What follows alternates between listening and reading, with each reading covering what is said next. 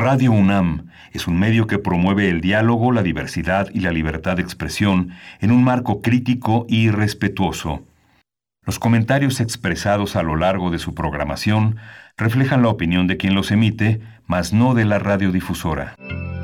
Radio UNAM presenta Primer Movimiento. El mundo desde la universidad.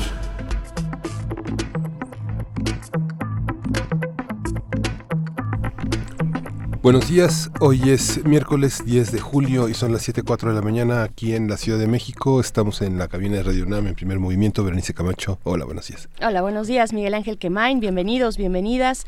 Pues sí, aquí estamos. Muchas gracias por sintonizar la radio universitaria y pues iniciamos con el gran tema que nos, nos sorprendió en la mañana de ayer una bomba la renuncia de Carlos Ursúa a la titularidad de la Secretaría de Hacienda y Crédito Público, pues uno de los integrantes más cercanos de este llamado círculo rojo del presidente. Son, son polémicos los términos, eh, Miguel Ángel, audiencia, en los que Carlos Ursúa presenta su renuncia, el contenido de la carta eh, que no solo deja cabos sueltos de pues a quiénes se refiere, eh, cuando, cuando habla de funcionarios impuestos sin, sin, sin conocimiento eh, técnico de la economía, eh, sino también nos revela pues la capacidad en mi opinión, pienso yo, para solventar las críticas más cercanas, cómo, cómo se asimilan los desacuerdos en, en la presidencia de la República, pues de tal manera que se llega a estos límites, a estos puntos de ruptura y pues eso eso por un lado pero por el otro también los temas de fondo que señala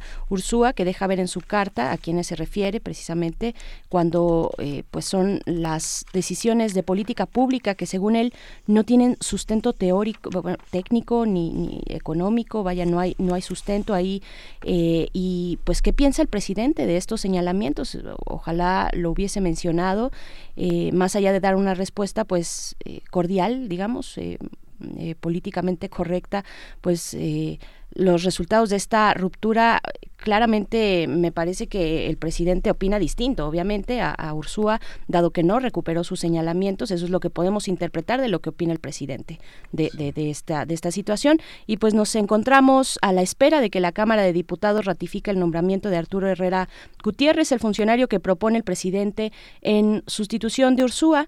Eh, pues Arturo Herrera, pues ya, ya, lo hemos visto, se ha dado de, desde ayer en medios de comunicación pues un, una amplia cobertura a su perfil, tuvimos una eh, rueda de prensa, una conferencia de prensa también bastante amplia. Él es economista por la UAM, maestro en economía por el Colegio de México y, realiza actualmente el doctorado en la Universidad de Nueva York, que es parte también del equipo de Andrés Manuel López Obrador, pues desde, desde su mandato como jefe de gobierno eh, en el Distrito Federal por ahí 2004 y pues bueno, eh, se espera, como mencionamos, que sea ratificado por la Cámara de Diputados. Yo creo que no tendrán problema, que tendrán, que darán celeridad a este, a este proceso. Eh, Arturo Herrera, pues en esta conferencia de prensa habló de pues temas importantes, los puso ahí a partir de las preguntas de la prensa, los puso sobre la mesa el paquete económico que estará listo para septiembre. Eh, hay que ver cómo viene este presupuesto que debe considerar los recursos destinados a pues estos grandes proyectos como el Tren Maya, eh, la refinería de Dos Bocas en Tabasco, el aeropuerto de Santa Lucía, en fin, los grandes proyectos insignia de, de este gobierno. También mencionó el plan de negocios de Pemex que será presentado en pocos días, hay que seguirle la pista. Y pues bueno, ahí está. Eh, hablaremos, por supuesto, más adelante en primer movimiento, hablaremos, abordaremos el tema eh, importante, relevante, urgente. Y pues la pregunta de siempre es, ¿ustedes, ¿ustedes qué opinan? Los leemos con mucho gusto e interés en nuestras redes sociales. Miguel Ángel, ¿cómo lo viste? Sí, bueno, está en todas las primeras planas de la prensa nacional, sin embargo, en gran parte de los periódicos no, está, no se reproduce la carta de Carlos Ursúa, que tiene una serie de elementos, como ya lo señalaste, eh, este en este primer, prácticamente durante este primer año de administración. Nosotros bromeábamos hace algunos días eh, sobre la ausencia de Carlos Ursúa en las fotos de la visita que se hizo a, Osaka en el G20 y pensamos que con los recortes tal vez había habido algún tipo de recorte en el área de fotografía y Carlos Ursúa se había dedicado a tomarle fotos a Marcelo Ebrard.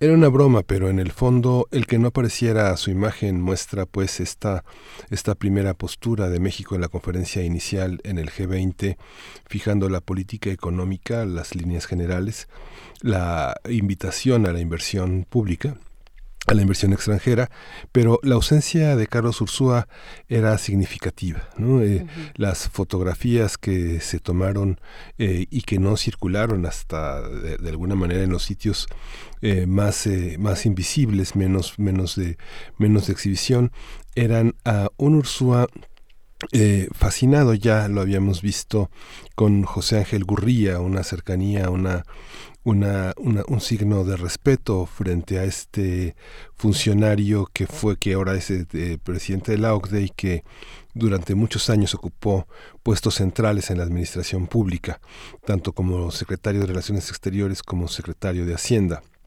Eh, esta esta reverencia de Ursúa se leyó en los círculos cercanos como un no entendimiento de las líneas que el presidente de la República marcaba frente a lo que ha considerado la mafia del poder y que eh, pues eh, a quien apodó como el ángel de la dependencia, era como una de las figuras que Ursúa tal vez conservaba, eh, una de las fotos que conservaba en su escritorio, pero lo que señala Ursúa es algo que con insistencia se le ha señalado al presidente de eh, colocar eh, en los cargos eh, contrapuntos a las propias gestiones de los de las figuras que nombra, ¿no? La oficialía mayor, el, el, área de inteligencia de Hacienda, los contrapuntos con el SAT son toda una carrera de obstáculos que el secretario no pudo librar con todo y que se reconoce tanto en el mundo académico como en el mundo político. Un hombre sencillo, sensible, eh, con una visión de futuro, muy ajeno a las eh, descalificaciones que el presidente realizó sobre él al ponerlo en oposición al nuevo secretario como un hombre sensible, como un hombre que podía entender los cambios. Eh, nos dio la imagen de pensar a Carlos Ursúa como un odre viejo para vinos nuevos, ¿no? Un comentario bastante ingrato del presidente frente a, un hombre que le declaró todo su apoyo y que es un hombre que conoce la hacienda pública. Reconocemos también que eh, la cuarta transformación, en su carácter revolucionario, puede presentar aspectos que tal vez no alcanzan eh, a reconocerse por las personas que tal vez hemos tenido una hemos sido testigos de una larga forma de administrar el país pero eh, las formas de, encararlo son este, en la carta de Ursúa eh, inaceptable la imposición de funcionarios que no tienen conocimiento de la hacienda pública motivado por personajes influyentes del actual gobierno en un patente conflicto de intereses. Es algo que todos los días vemos en las distintas secretarías. Apellidos, nombres de militantes, de descendientes de militantes que ahora ocupan cargos en los que muchas veces no tienen ninguna experiencia, no tienen ninguna trayectoria, pero sí la confianza, pues yo creo que eh, tienen el privilegio de la duda, por supuesto, pero al mismo tiempo un enorme temor de, de, que puedan de que puedan servir para las tareas del cargo no yo creo que conocimiento experiencia son como las claves fundamentales se le señalaba al presidente un gabinete de este muy muy muy avanzado en edad más más de 50 años 60 años 70 años pero finalmente son personas que han tenido la oportunidad de conocer el país, de vivirlo de cerca y que tienen eh, todos ellos mucho, una, una, gran memoria de lo que ha sucedido en los últimos años, sobre todo que han acompañado esta, esta resistencia que López Obrador prácticamente desde, desde todo este siglo, 20 años, ha tenido para obtener el triunfo que tuvo el año pasado. ¿no? Así es, pues bueno, un tema de fondo, pero también eh, de forma. Eh, veremos, veremos cómo, cómo transita esta cuestión.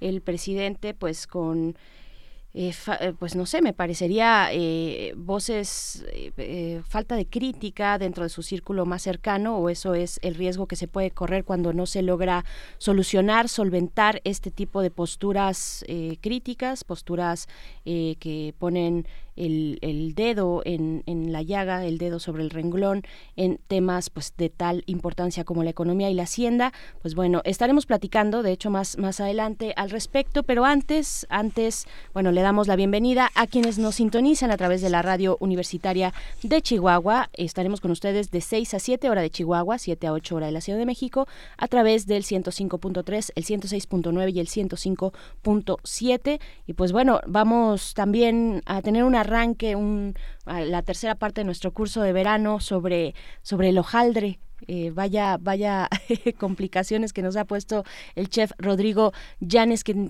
también es historiador, eh, director de la Escuela de Oficios Gastronómicos del Goloso Mestizo. Hoy es la última parte de El Hojaldre y nos espera la receta del strudel. Sí, justamente. Y tenemos eh, también en las fonografías de bolsillo, como todos los miércoles, la presencia de Pavel Granados, quien es escritor y es director también de la Fonoteca Nacional. Hoy continuaremos esta conversación que iniciamos la semana pasada sobre el jazz. Y pues en nuestra nota del día, lo dicho, la Secretaría de Hacienda y su lugar en el gobierno, en, el, en, este, en este gobierno. Vamos a comentarlo con Enrique Provencio, quien es coordinador del proyecto Informe del Desarrollo en México en el programa universitario de estudios del desarrollo de la UNAM.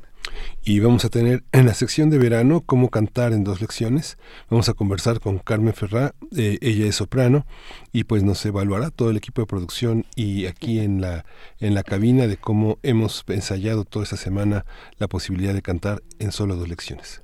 Eh, conversar con Carmen es una figura literaria, un recurso, un recurso literario tuyo dramático, porque en realidad lo que vamos a hacer es todavía más drama. Vamos a cantar con Carmen en esta segunda, en esta segunda lección que nos propone. Y pues bueno, después de eso llega la mesa, la mesa del día. Estaremos conversando con Ana Lorena Delgadillo, directora de Fundación para la Justicia y el Estado Democrático de Derecho, y también con Isabel Cruz Bernal, quien es integrante del colectivo Sabuesas Guerreras en Sinaloa y vocera del movimiento por nuestros desaparecidos en México. Con ellas dos estaremos conversando sobre pues el nombramiento, ya se acerca la fecha, el nombramiento del fiscal de derechos humanos y pues los familiares de personas desaparecidas eh, exigen y proponen un perfil también y exigen que se haga este nombramiento pues porque estamos muy cerca de la fecha eh, límite para, para hacerlo. Miguel Ángel. Y pues bueno, vamos a ir con música. La poesía necesaria te toca a ti este, este miércoles. Me toca a mí. Y vamos a ir con poesía, con música de Anelis Assumpção, eh, Gosto Serena. Gosto do que sou quando estou com você. Tem gosto de fundo azul, o cheiro de água que sinto quando te encosto. Congela o ano em agosto. Gasto os dias com teu gosto. Na minha boca gasta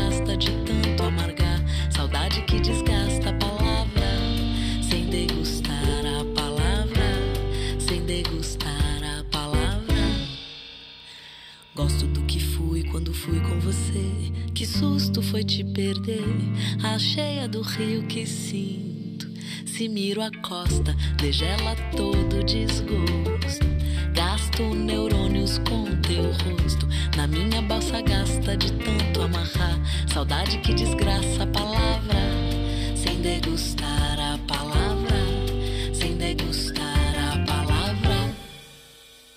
Gosto do que sou quando estou com você. Tem gosto de fundo azul, o cheiro de água que sinto quando te encosto.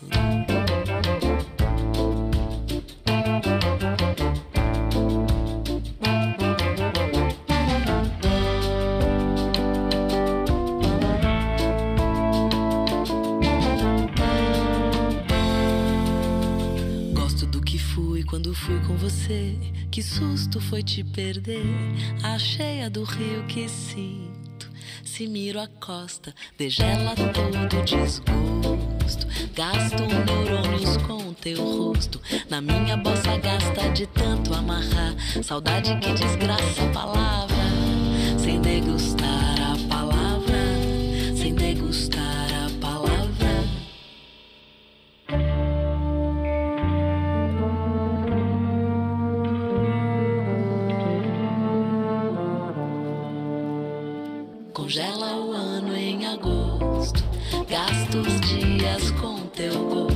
Na minha boca gasta de tanto amargar. Saudade que desgasta a palavra. Sem degustar a palavra. Sem degustar a palavra.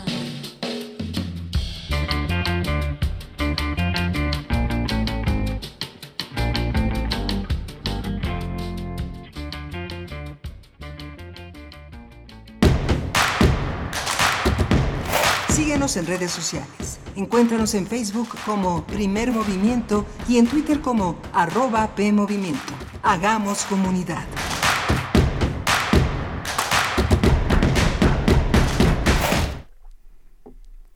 Buenos días, estamos ya de regreso aquí en Primer Movimiento.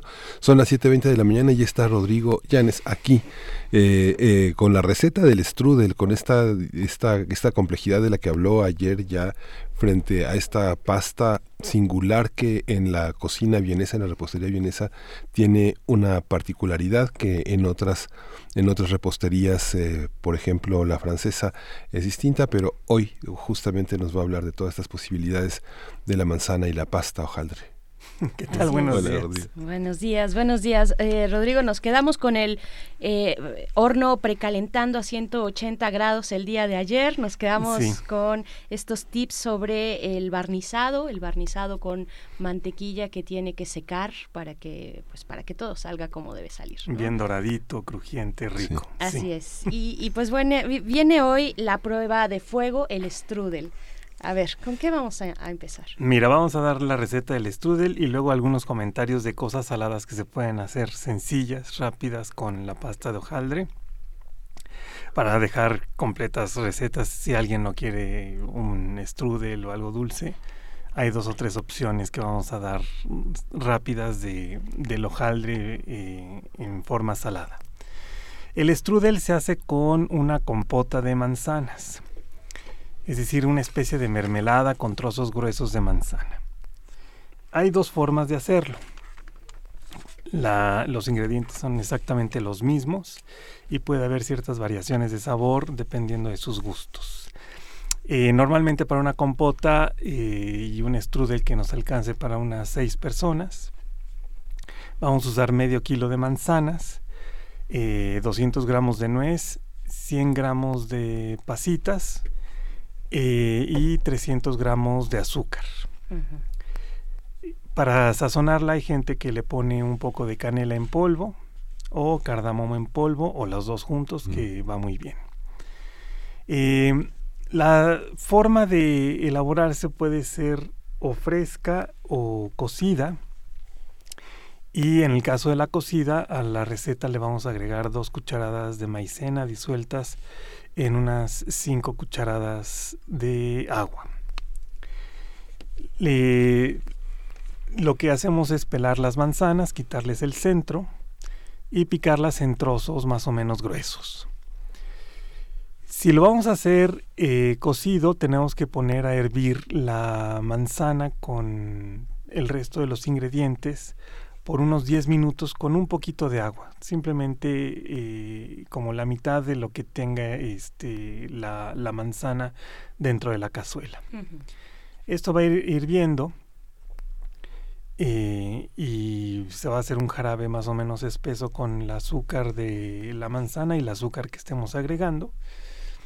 Y luego de 10 minutos hay que ponerle la manzana, digo la maicena disuelta y revolver muy bien y dejar cocer a fuego lento por unos dos minutos y van a ver cómo lentamente esta compota en vez de ser como manzana en almíbar se va a transformar como en una crema pastelera de eh, manzanas es decir ligeramente espesa.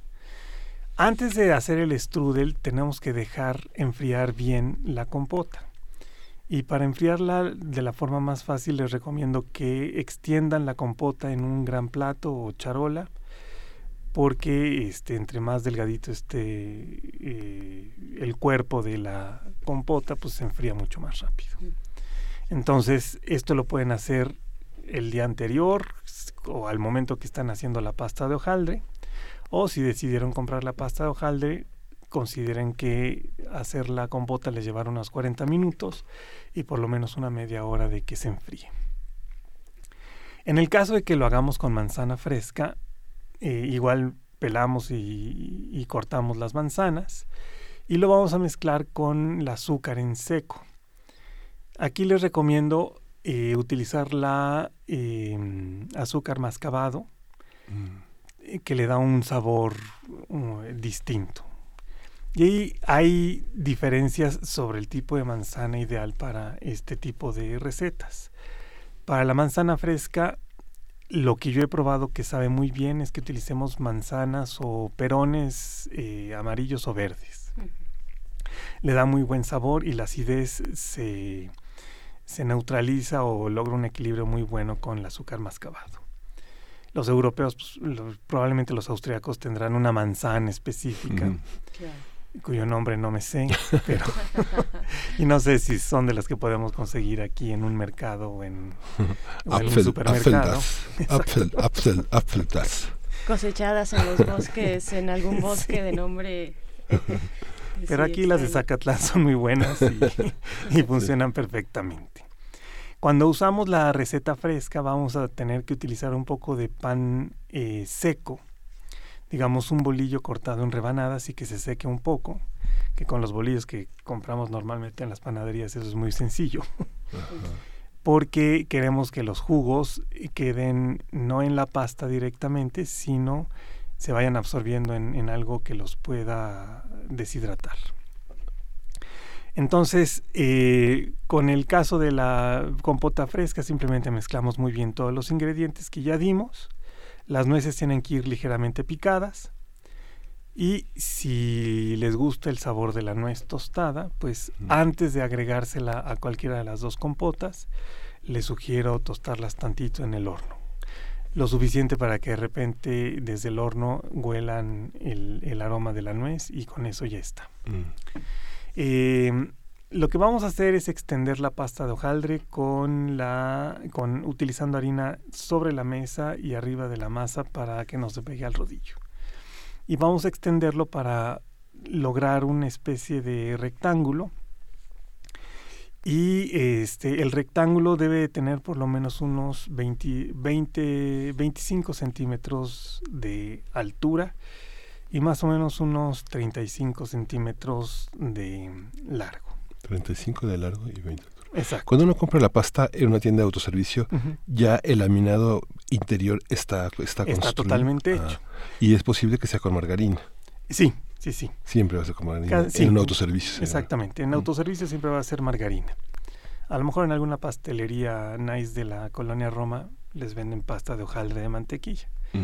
Supongo que será mucho más cara, pero bueno. Será mejor. Si alguien consigue o, que, o tiene esa posibilidad cercana, pues lo puede hacer. Eh, hay que mencionar que cuando viene la pasta de hojaldre hecha taquito, lo ideal es eh, desenvolver el taco. O si está doblada en dos la pasta. Por lo general. Simplemente como si fuera un libro a página central, abren el, la pasta para que no tenga que eh, extender un tabicote grueso, ¿no? Entre más delgadito es mejor. Si estuvieran haciendo la pasta de hojaldre, pues tendrá unos 7 centímetros de ancho su pasta. Y recuerden rolar el... 7 centímetros de ancho. Sí, más o menos, ¿no? O sea, cuando, cuando ya la hicieron. Sí. Luego la vamos a ir extendiendo para dejarla de no más de un centímetro. ¿No? Eso es bien importante. El espesor va a hacer que la pasta sea se extienda correctamente, se infle y hojaldre bonito en el horno. Además de que este, si lo hacemos un poco más grueso nos puede quedar crudo. O se puede volver pesado al pastoso ahí al momento de comerlo. Entonces estamos extendiendo utilizando el rodillo la pasta, nos queda este rectángulo y Em, el rectángulo, ya que lo extendimos, hay que ponerlo sobre el papel estrella que les comenté, o bien sobre la charola em, engrasada. ¿Cómo se pone la pasta sobre la charola? Aquí es un tip muy sencillo de panadería. Con el rodillo pueden enrolar la masa de un extremo hacia el otro. Mm y luego desplegarlo como si fuera un papiro sobre el papel o sobre la charola. Porque luego queremos agarrarlo con las manos mm, y nos da nervio y se nos empieza a romper y si tenemos las manos calientes de repente se nos puede este, deformar o pegar la masa. Entonces simplemente toman como si fuera un taco la masa enrollando el mismo rodillo y luego simplemente lo despliegan. Muy bien. Ya que lo tenemos en la charola, vamos Tiene a... un poco de harina pegada. Sí, sí, sí. Y la harina va a impedir que la masa se pegue a sí misma. Entre sí, ¿no? sí. Este, no vayan a presionar el papiro, lo tienen que sostener en, en el aire todo el tiempo porque si no, sí se les va a pegar. Sin presión, sin sí, presionar. sin presión, exactamente. Entonces, ya que tenemos la masa en la pasta, vamos a pintar con huevo la orilla de la mitad del, este, del rectángulo. La, la mitad de la base y dos partes de cada uno de los extremos.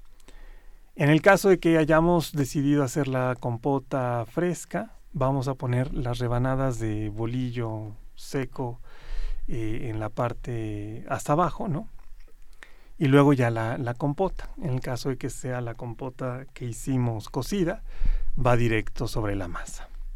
Y luego Mm. hay que doblar la pasta para enrollar o envolver toda la compota.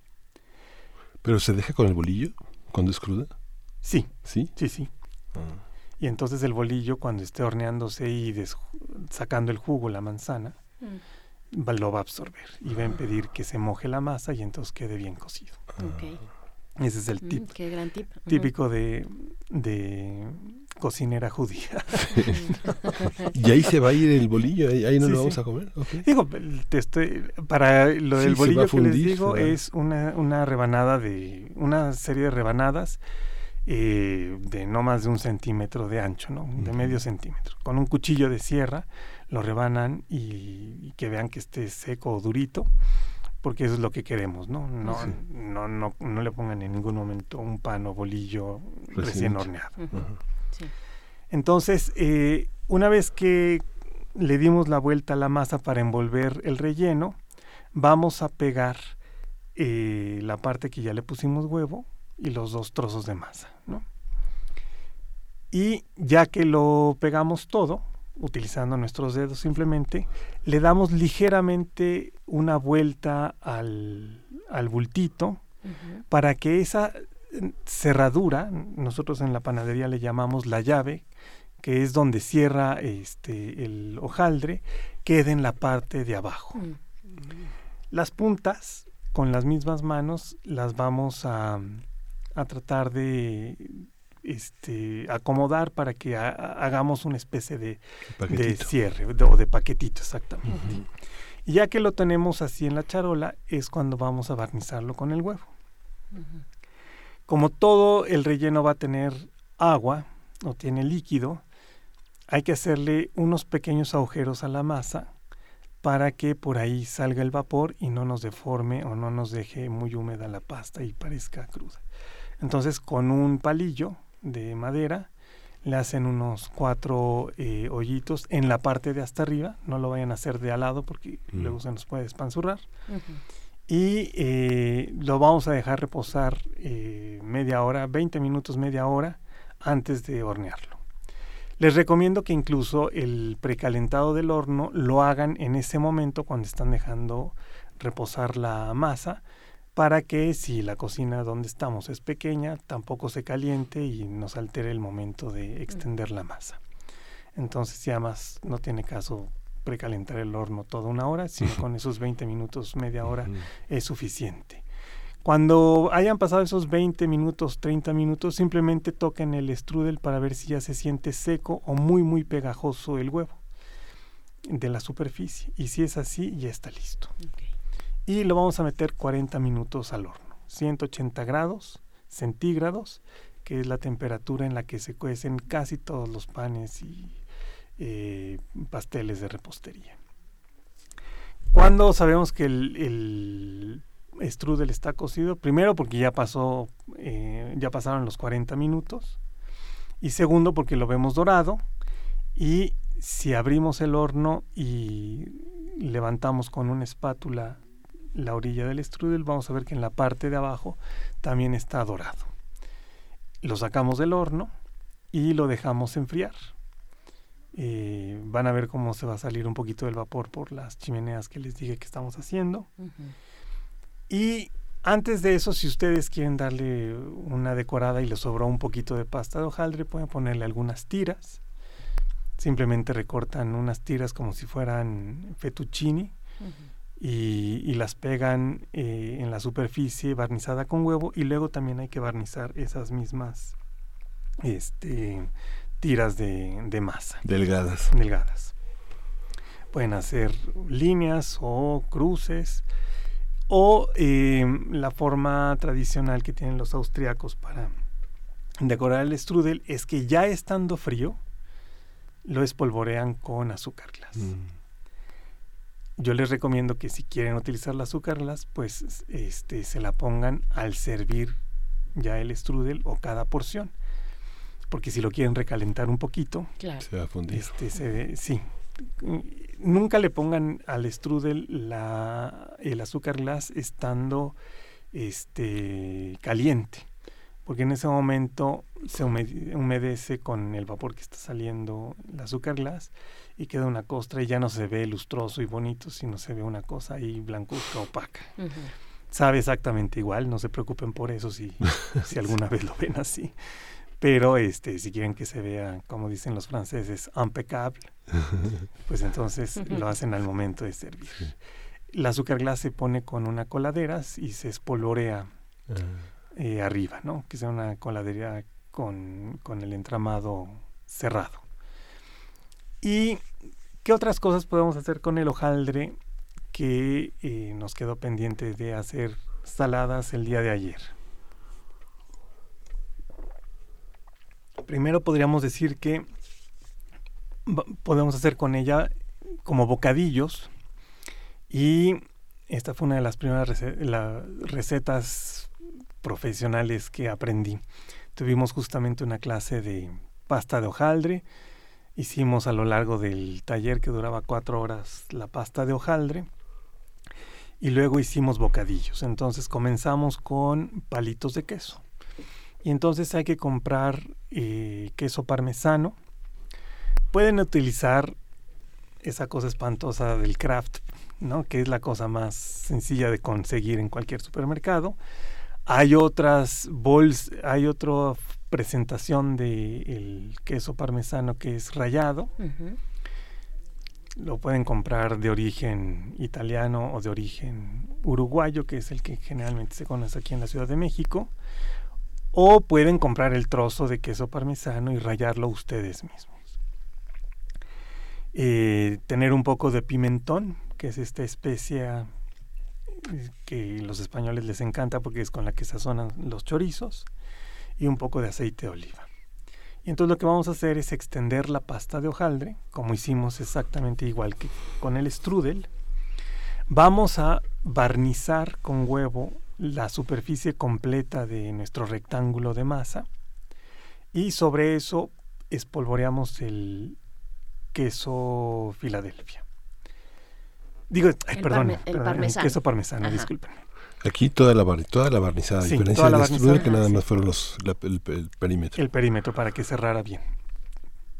Y entonces eh, lo que va a suceder es que se va a pegar el, el queso al, a la masa con el huevo, lo espolvoreamos con el pimentón y con aceite de oliva. Esto hay que hacerlo ya sobre la charola. Digamos, extendimos la masa con nuestro rodillo eh, y la, pusimos sobre la charola o el papel estrella. O la, charola aceitada. Exacto. Y entonces ya ahí pintan con huevo la masa, eh, le ponen el queso rallado, les polvorean la páprica, les polvorean, digo, le rocian un poco de aceite de oliva y luego con un cuchillo van a cortar eh, los palitos de queso. Eh, tiene que ser un cuchillo como cebollero para que sea largo y, este, ¿cómo se dice?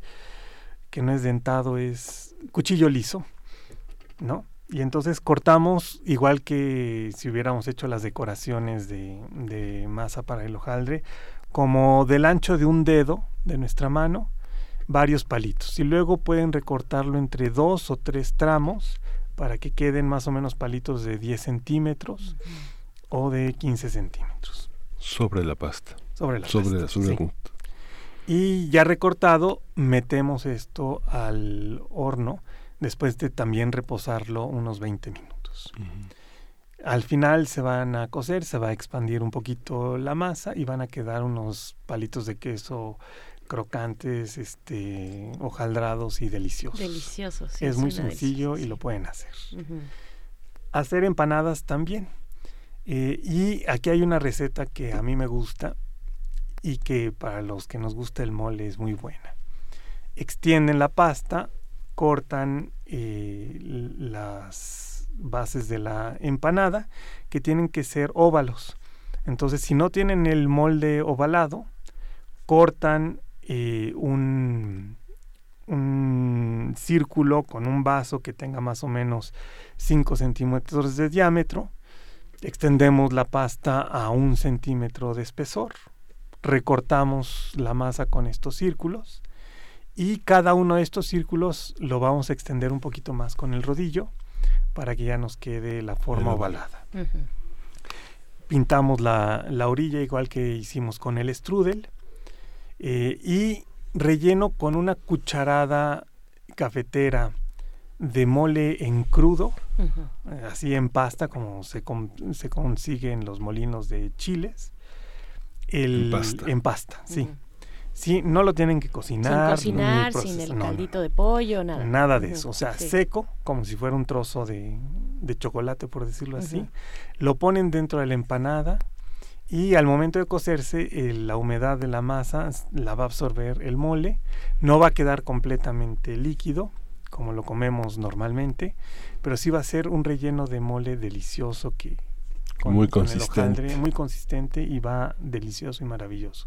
Ojo, esto háganlo con piezas de bocadillo, con este este diámetro que les dije. No lo vayan a hacer una empanadota grandota porque en ese momento este puede resultar indigesto. Ya vi de las fotos que nos han subido de los palitos de queso, la foto que, que, nos eh, eh, envió Gabriel Corral. Nos mandó Gabriel Corral. Eh, tienen una decoración específica que nada más les voy a decir el secreto si ven ustedes la foto. ¿Cuál es?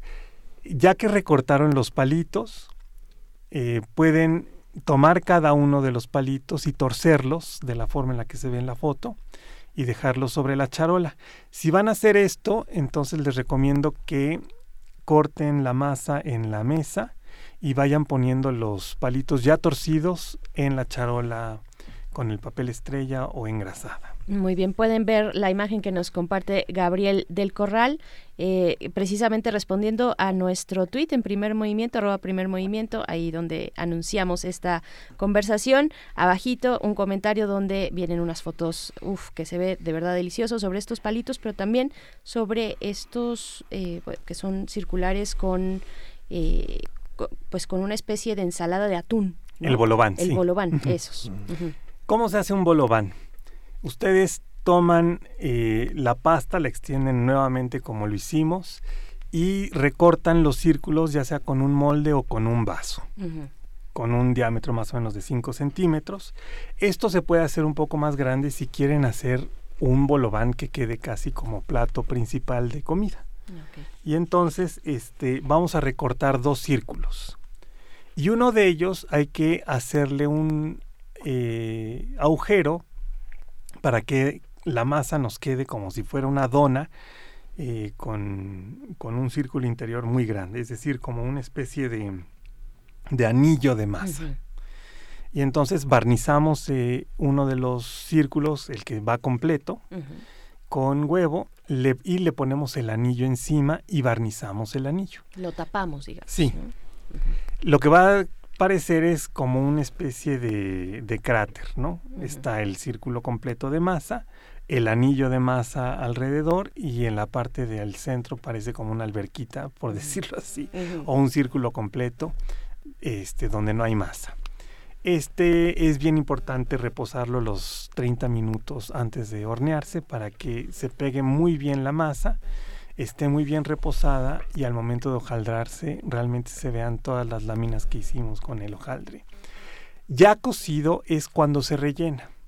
Por eso se puede rellenar con la ensalada que, que vimos en la foto.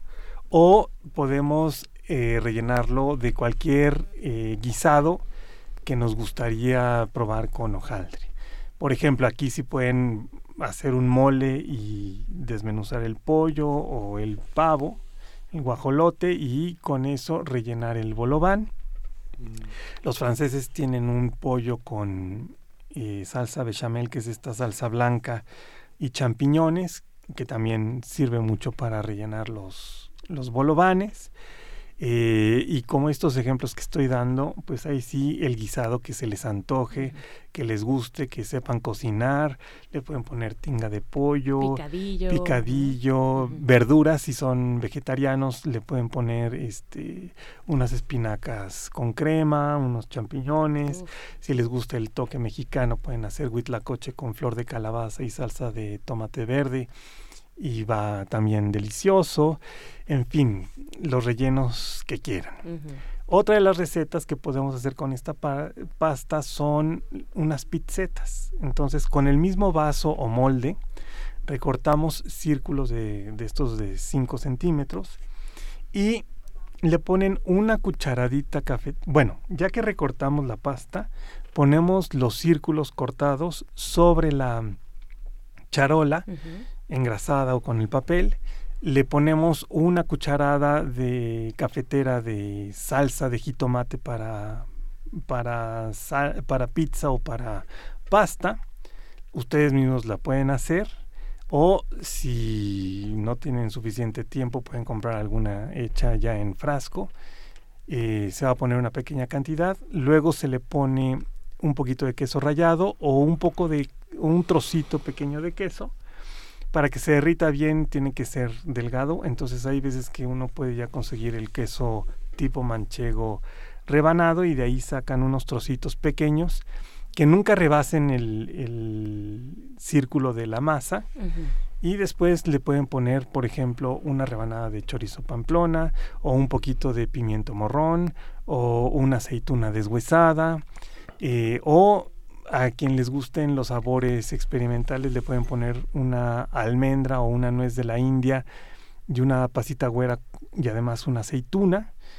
Eh, digamos, los rellenos que, los, las cubiertas de la pizza que se les ocurra. Y les va a quedar un bocadillo hojaldrado delicioso con la pizzeta. Se recomienda, eso sí, cocerlo antes de, de comerse para que esté ligeramente tibio al momento de comerlo y para una reunión es algo sensacional, a todo mundo le va a gustar. Y es una botana. Y es al mismo tiempo el, la, pasta que el contenido. Sí, este, normalmente cuando los bocadillos son pequeños se cuecen unos 20 minutos en el mismo horno de 180 grados, lleva menos tiempo. Y en el caso de las pizzetas, al final y antes de meterlas al horno hay que chorlearles un poquito de aceite de oliva para que no se seque el relleno y para que además le dé buen sabor y, presentación a la pizzeta. Em, creo que con esto tenemos varias posibilidades de hacer con la pasta de hojaldre. Eh, el strudel también se puede hacer salado mm. con los mismos rellenos que ya mencionamos, como puede ser el picadillo o el, eh, la tinga de pollo, eh, o las espinacas, o la flor de calabaza y el huitlacoche y cortar en rebanadas y servir, ¿no? ¿El queso panela aguanta la temperatura? Este, sí. sí, sí, se puede con panela. Sí, sí, sí, desde luego. Podemos meter tal vez un relleno, el relleno de los chiles en nogada o un chile en uh, nogada. Buenísimo, con rajas, por ejemplo. Digo, otra opción sería que ya que tienen el chile relleno, lo cubran con pasta de hojaldre. Algunos chefs suelen hacer eso.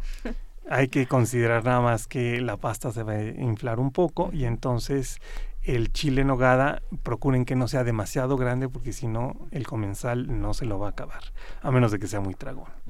no, porque imagínense, es como comer una torta, por decirlo así. Como una guajolota. De chile, exacto, de chile en nogada.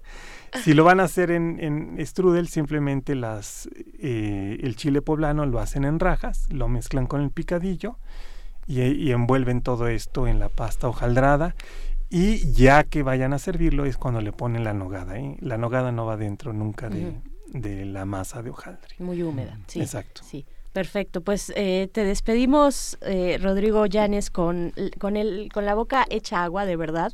Eh, muchas gracias, pues nos, nos diste ya todo, todas las armas para afrontar este reto veraniego que ponemos a nuestra audiencia, hacer un strudel o hacer estas otras opciones mucho más sencillas. Yo creo que tal vez sería la recomendación, empezar por ahí, estos palitos, los bolovanes, las pizzetas, pero pues bueno, ahí están.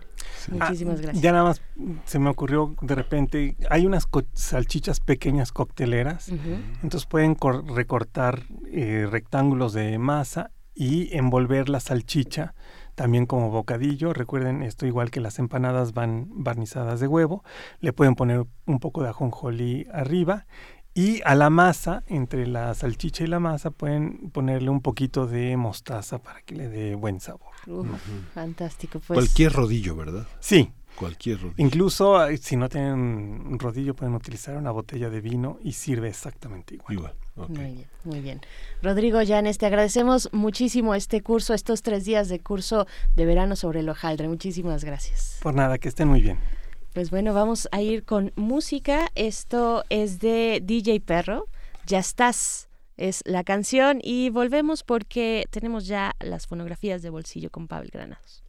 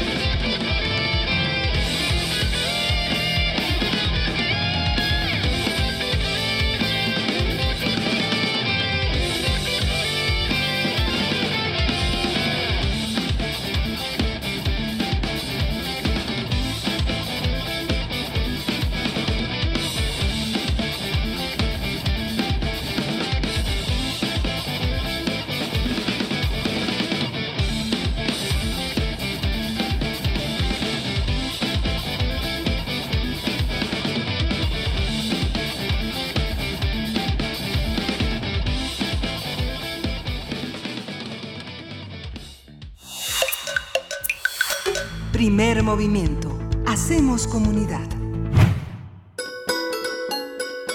Fonografías de bolsillo.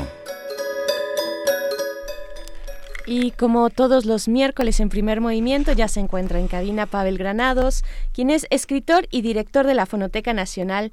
Eh, ¿Cómo estás? Buenos días, Pavel. Muy bien, ¿ustedes cómo están? Pues bien, aquí también con, con muchas ganas de conversar contigo acerca del jazz. Seguimos con, con pues esa yo línea. me quedé encarrera, creo A que ver. ya voy encarrerado. Ajá. Y bueno, les iba a preguntar ustedes qué opinan, pero también qué opinan, opinan nuestros amigos que nos escuchan acerca de, pues si si ya voy encarrerado, más o menos a- hablar ya ahorita que podemos de los antecedentes del jazz, porque, bueno, no antecedentes, más bien, durante, siempre se ha hablado que el jazz en México comenzó en los años 50 y creo yo que hay una historia no contada de muchas décadas, antes que ya la empezamos a platicar desde la semana pasada, pues ustedes me dejan y a ver qué opinan, pues me sigo un poco encarrerado en esta historia, en esta serie de pues pistas, yo diría que son muchas pistas como para ir reconstruyendo más.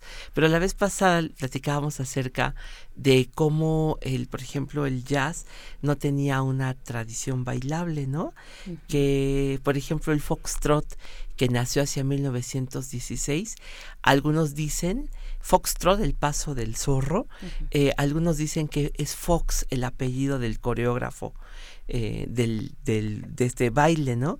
Pero también es un baile hecho para caminar y decían que los que efectivamente no había una tradición en el jazz, eh, o sea que no había nacido tradicionalmente para ser bailado, sino que se dio en lugares donde los eh, primeros músicos negros aplaudían y cantaban, pero no bailaban.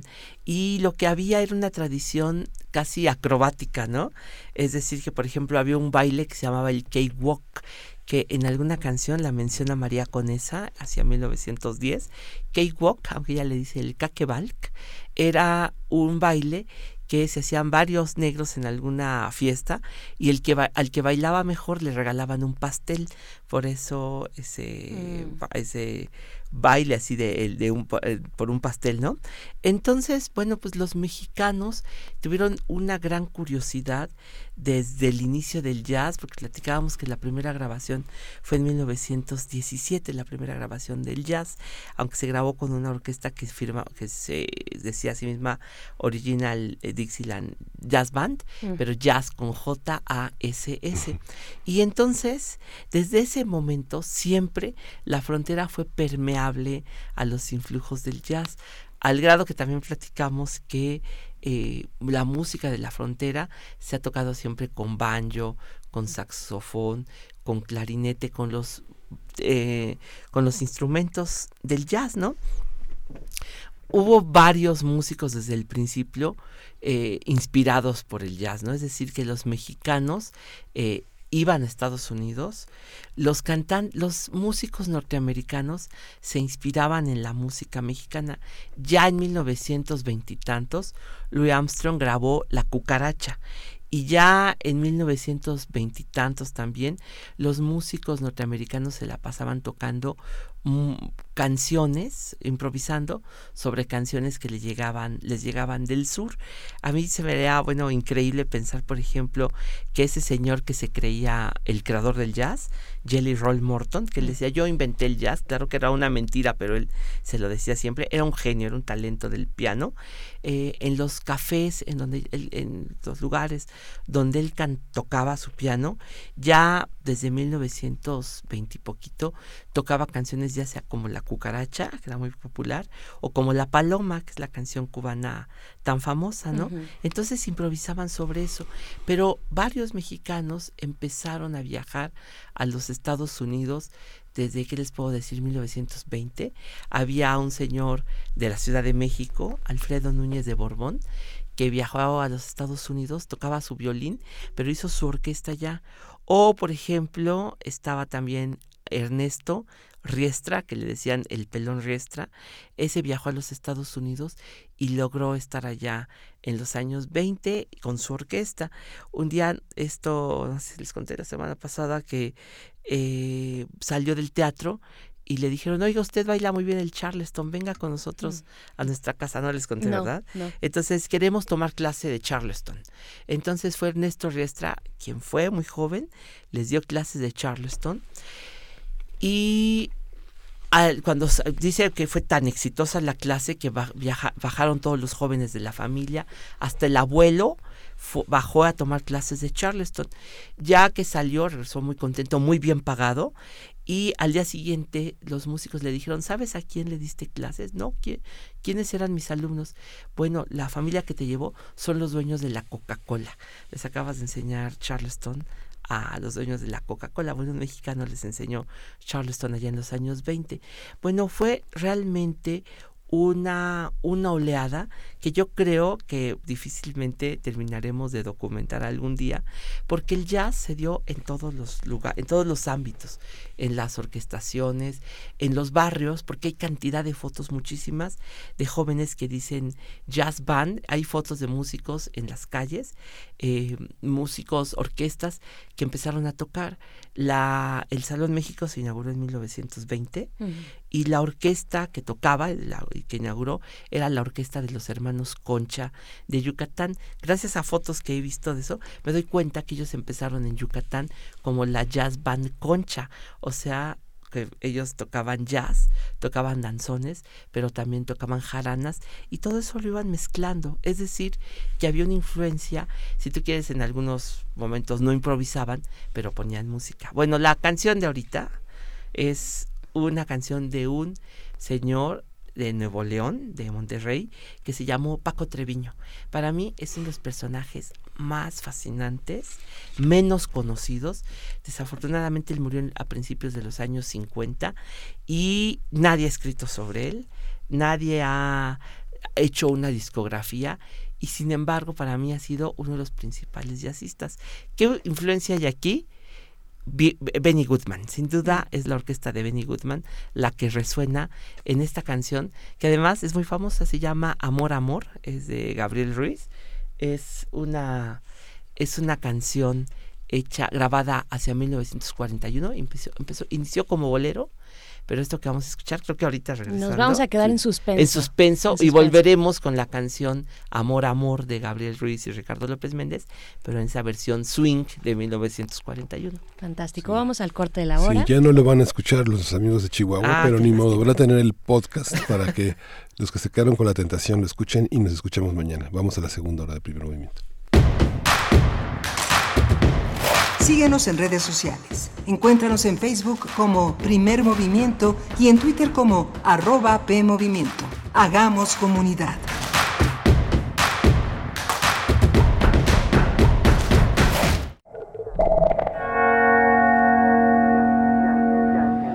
Jan Hendrix, Tierra Firme. Desde su llegada a México en 1975, Jan es una figura clave en la escena artística del país, produciendo obras inspiradas en la estética del viajero y naturalista, incorporando experiencias visuales y culturales. Museo Universitario Arte Contemporáneo, MUAC, en Ciudad Universitaria, del 4 de mayo al 22 de septiembre de 2019. ¿Quiénes hacen la ciencia? ¿Cómo se suma la ciencia a las soluciones de los problemas iberoamericanos? Científicos, investigadores y académicos de Iberoamérica hablan de los avances en ciencia, tecnología e innovación que inciden en nuestra vida. La ciencia que somos. Iberoamérica al aire. Viernes a las 10 y media de la mañana. 96.1 de FM. Retransmisión, domingos a las 9.30 de la mañana por el 860 de AM. Radio UNAM. Experiencia sonora. En 30 años, el mal manejo de los recursos naturales ha acabado con el 26% de nuestros bosques. Tan solo entre 2010 y 2015 perdimos 91 mil hectáreas de bosques cada año. La ventaja es que ahora con la nueva Ley General de Desarrollo Forestal Sustentable se cuidarán mucho más y mejor nuestros bosques y selvas. Algunos beneficios son que se le pagará a los propietarios de los bosques para cuidarlos y conservarlos. ¿Y de quién creen que fue esta propuesta? Sí, del Partido Verde. No esperes a que llegue la tormenta. Prepárate. Si te encuentras en la costa y se acerca un ciclón tropical, no te acerques al mar ni realices actividades acuáticas. Protege tus instrumentos de trabajo y a tus animales y resguarda bien cualquier sustancia peligrosa. Sigue las indicaciones de protección civil y si te piden evacuar, hazlo inmediatamente. Tu vida y tu seguridad son lo más importante. Comisión Nacional del Agua. Gobierno de México. Hace varios eones, la Tierra fue un planeta rebosante de vida. Sus habitantes agotaron los recursos naturales y acabaron con los seres vivos. No permitamos que el futuro nos recuerde como una tragedia griega. En nuestras manos están las acciones para cambiar el rumbo. Aprendamos juntos cómo salvar nuestro planeta en Habitare Agenda Ambiental Inaplazable. Un programa del Instituto de Ecología de la UNAM y Radio UNAM. Todos los martes a las 15.30 horas por el 96.1 de FM y su retransmisión los domingos a las 18 horas por el 860 de AM. Radio UNAM, Experiencia Sonora.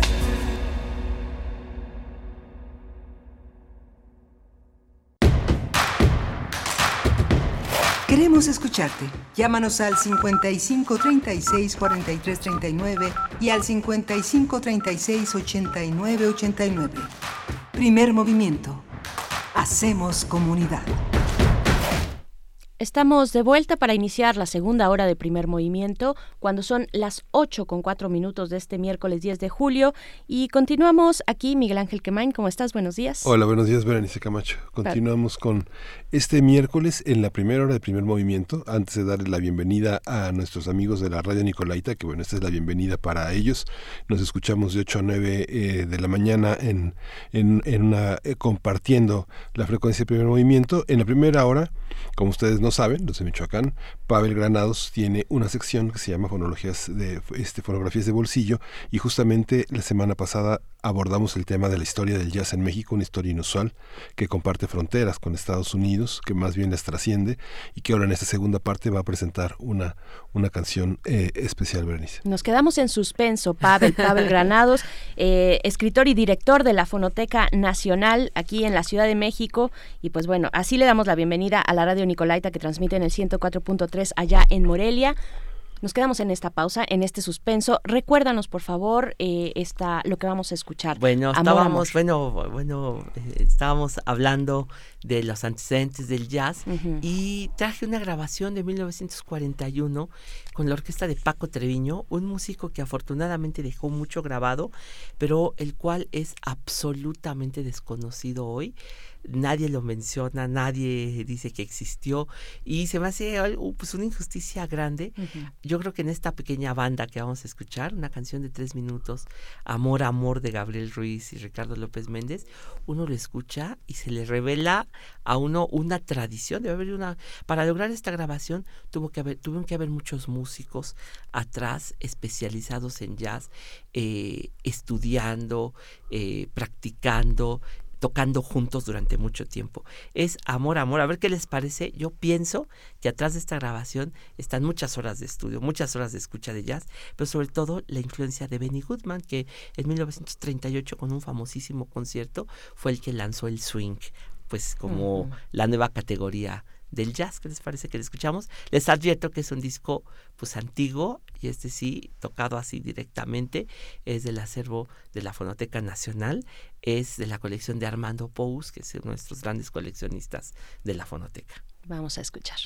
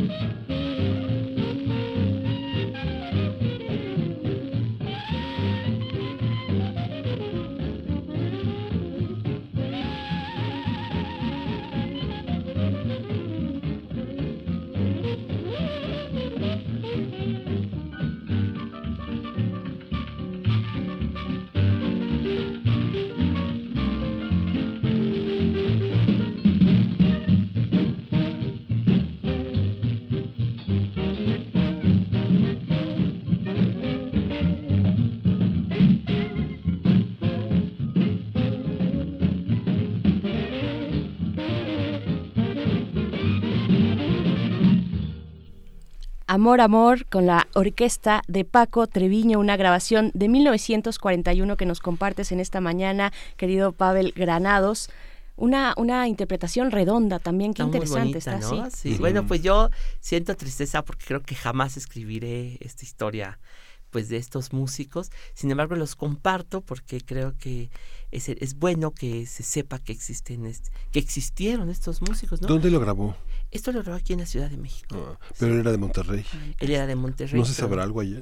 ¿Mandé? ¿No se sabrá algo de él? Él se, fue a, él se fue a vivir a los Estados Unidos ah. y sé que tenía familia allá, que incluso creo que uno de sus hijos era presentador de televisión allá en los años 80.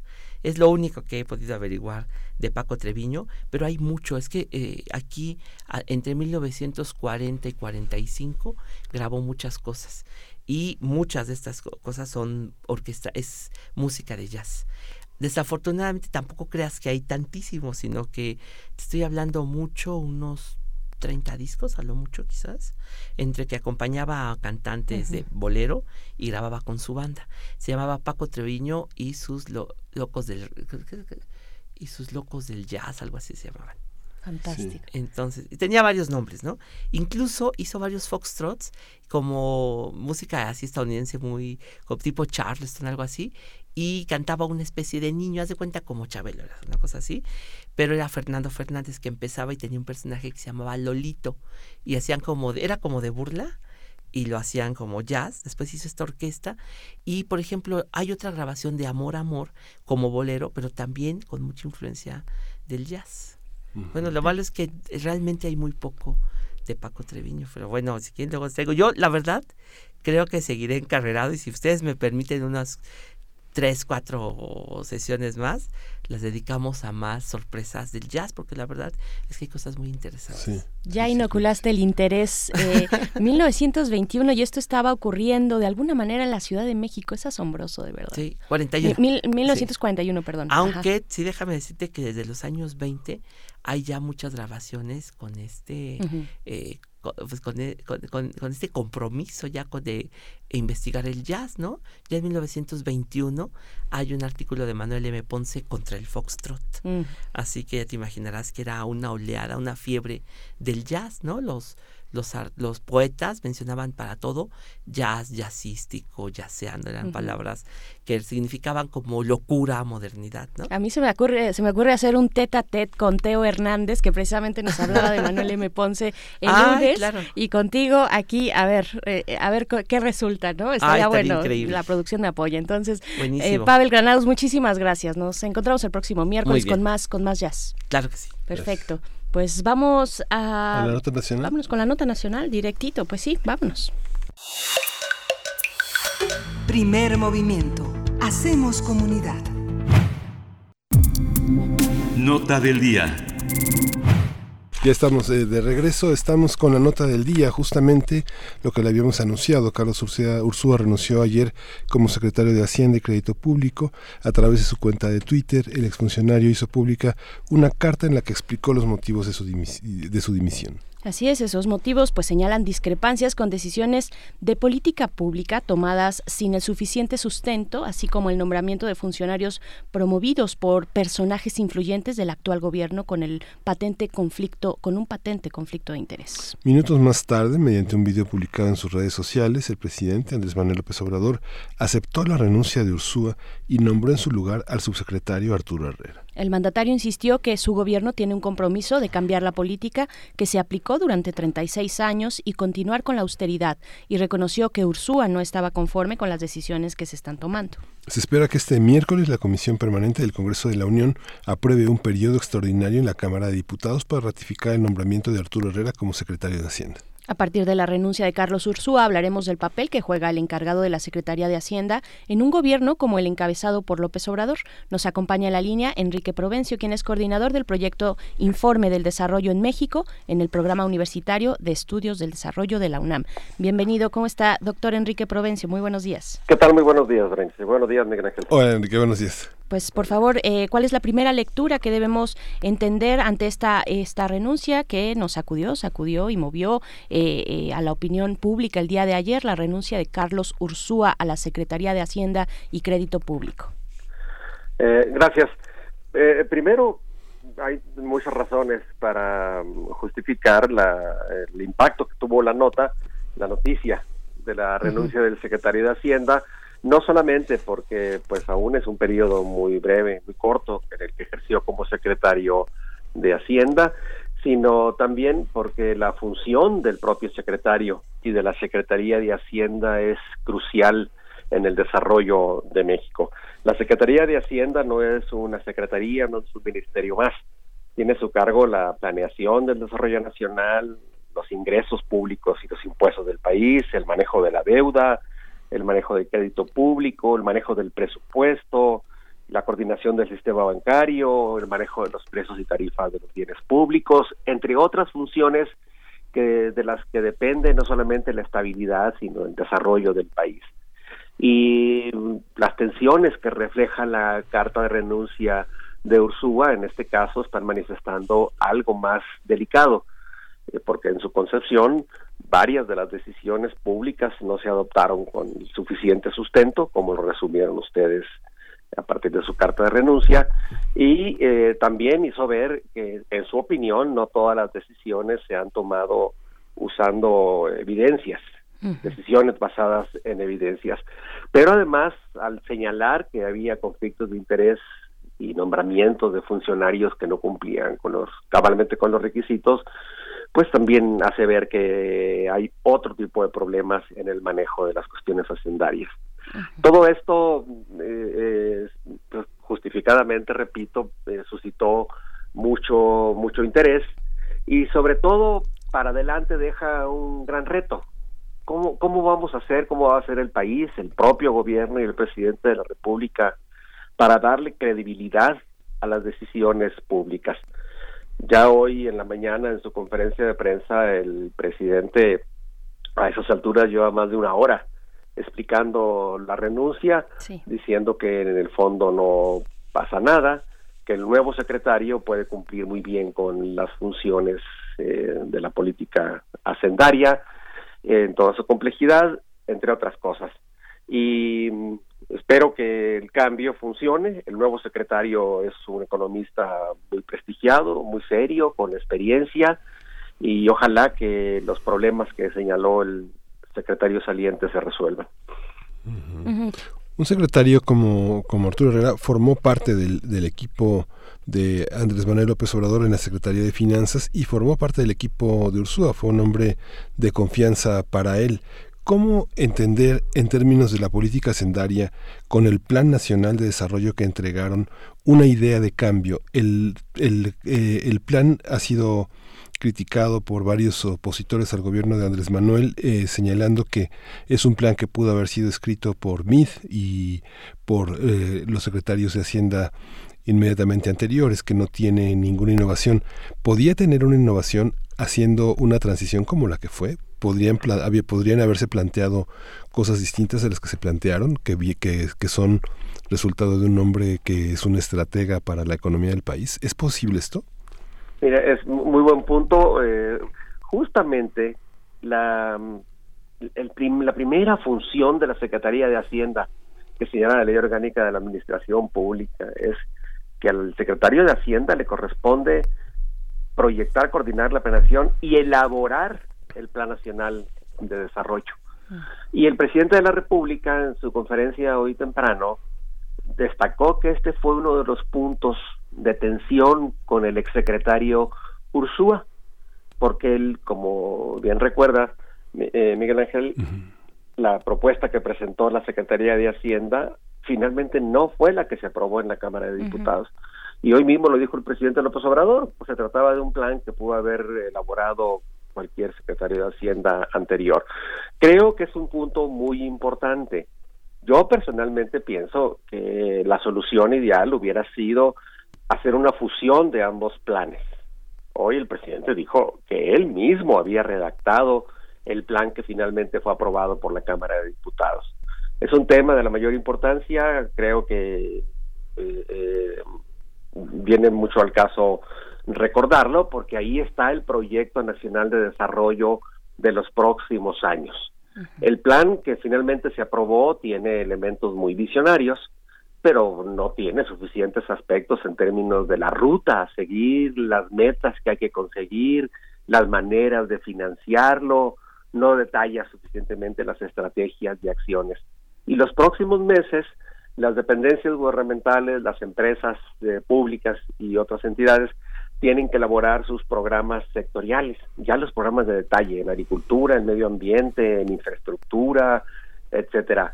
Y me temo que el plan que se aprobó no contiene suficientes orientaciones específicas para que los programas que tienen que surgir, ya los programas detallados, ¿no? Los sectoriales, regionales, entre otros, eh, tengan pues, plena coincidencia con el plan que finalmente se aprobó.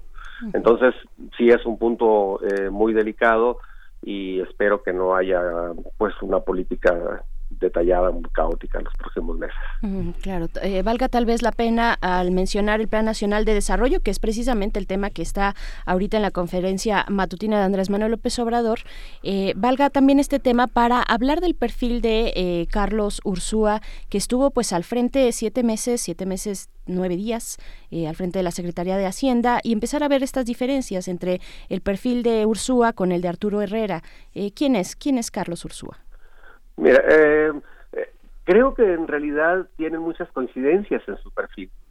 eh, como ya lo recordaba Miguel Ángel, Arturo Herrera, el nuevo secretario de Hacienda, también fue colaborador de, entonces jefe de gobierno Andrés Manuel López Obrador como, como secretario de Finanzas. Y había trabajado en la Secretaría de Finanzas a invitación del propio Carlos Ursúa que había sido el maestro en el Colegio de México de, Arturo Herrera. Eh, ambos son muy buenos economistas, en mi opinión. Eh, son personas muy honestas, que tienen experiencia y que mm, tienen una visión del desarrollo nacional muy compatible con el proyecto del presidente López Obrador. En ese sentido, creo que son perfiles eh, incluso en su personalidad y su relación con, eh, con los medios. Quizá Arturo Herrera tenga una relación más abierta, eh, más, este, más dinámica con, con, los medios de comunicación.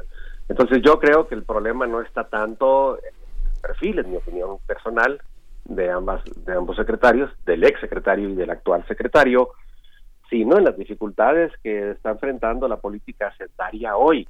Y ahí está el núcleo de las tensiones, eh, probablemente incluso más allá que el propio Plan Nacional de Desarrollo. En los próximos años la Secretaría de Hacienda va a seguir viéndose enfrentada a la compleja situación de tener que ejercer un presupuesto que es insuficiente. Ante la decisión ya tomada de que no habrá aumentos de impuestos, así lo dice el Plan Nacional de Desarrollo, el presupuesto público no va a alcanzar los próximos años y seguirá habiendo tensiones para reducir el gasto a muchas dependencias y programas prioritarios para poder cubrir las necesidades de financiamiento de los nuevos programas que está aplicando este gobierno. Y entonces esa, esa, esa tensión permanente que sin duda se va a enfrentar va a seguir significando retos para el nuevo secretario Arturo Arturo Herrera. Y permítanme decirlo, eso pone por delante un gran tema, que se va a hacer los próximos años para que las finanzas públicas dispongan de más recursos y podamos invertir, sobre todo gastar en inversión, que es donde que es donde estamos enfrentando el mayor problema ahora. Fíjese que nosotros como comunicadores enfrentamos como varias dicotomías, una parte en la que este somos los eh, recipientes de una agitación política en la que los intereses se disfrazan de argumentos, pero hay otra parte en la que la dificultad de profundizar en en aspectos eh, sustanciales como los que usted menciona, como la inversión, como la idea de un futuro que se construye con una conformación del Estado y de la administración pública distinta, hace que aparezcan como contradicciones. Hace unos días tuvimos una, una especie de radiografía del sureste mexicano en la que aparece una figura, ¿no? una figura, un coordinador de gabinete en la presidencia, dueño de, eh, de, varias empresas en el sureste, Alfonso Romo. Se ha señalado con insistencia el conflicto de intereses.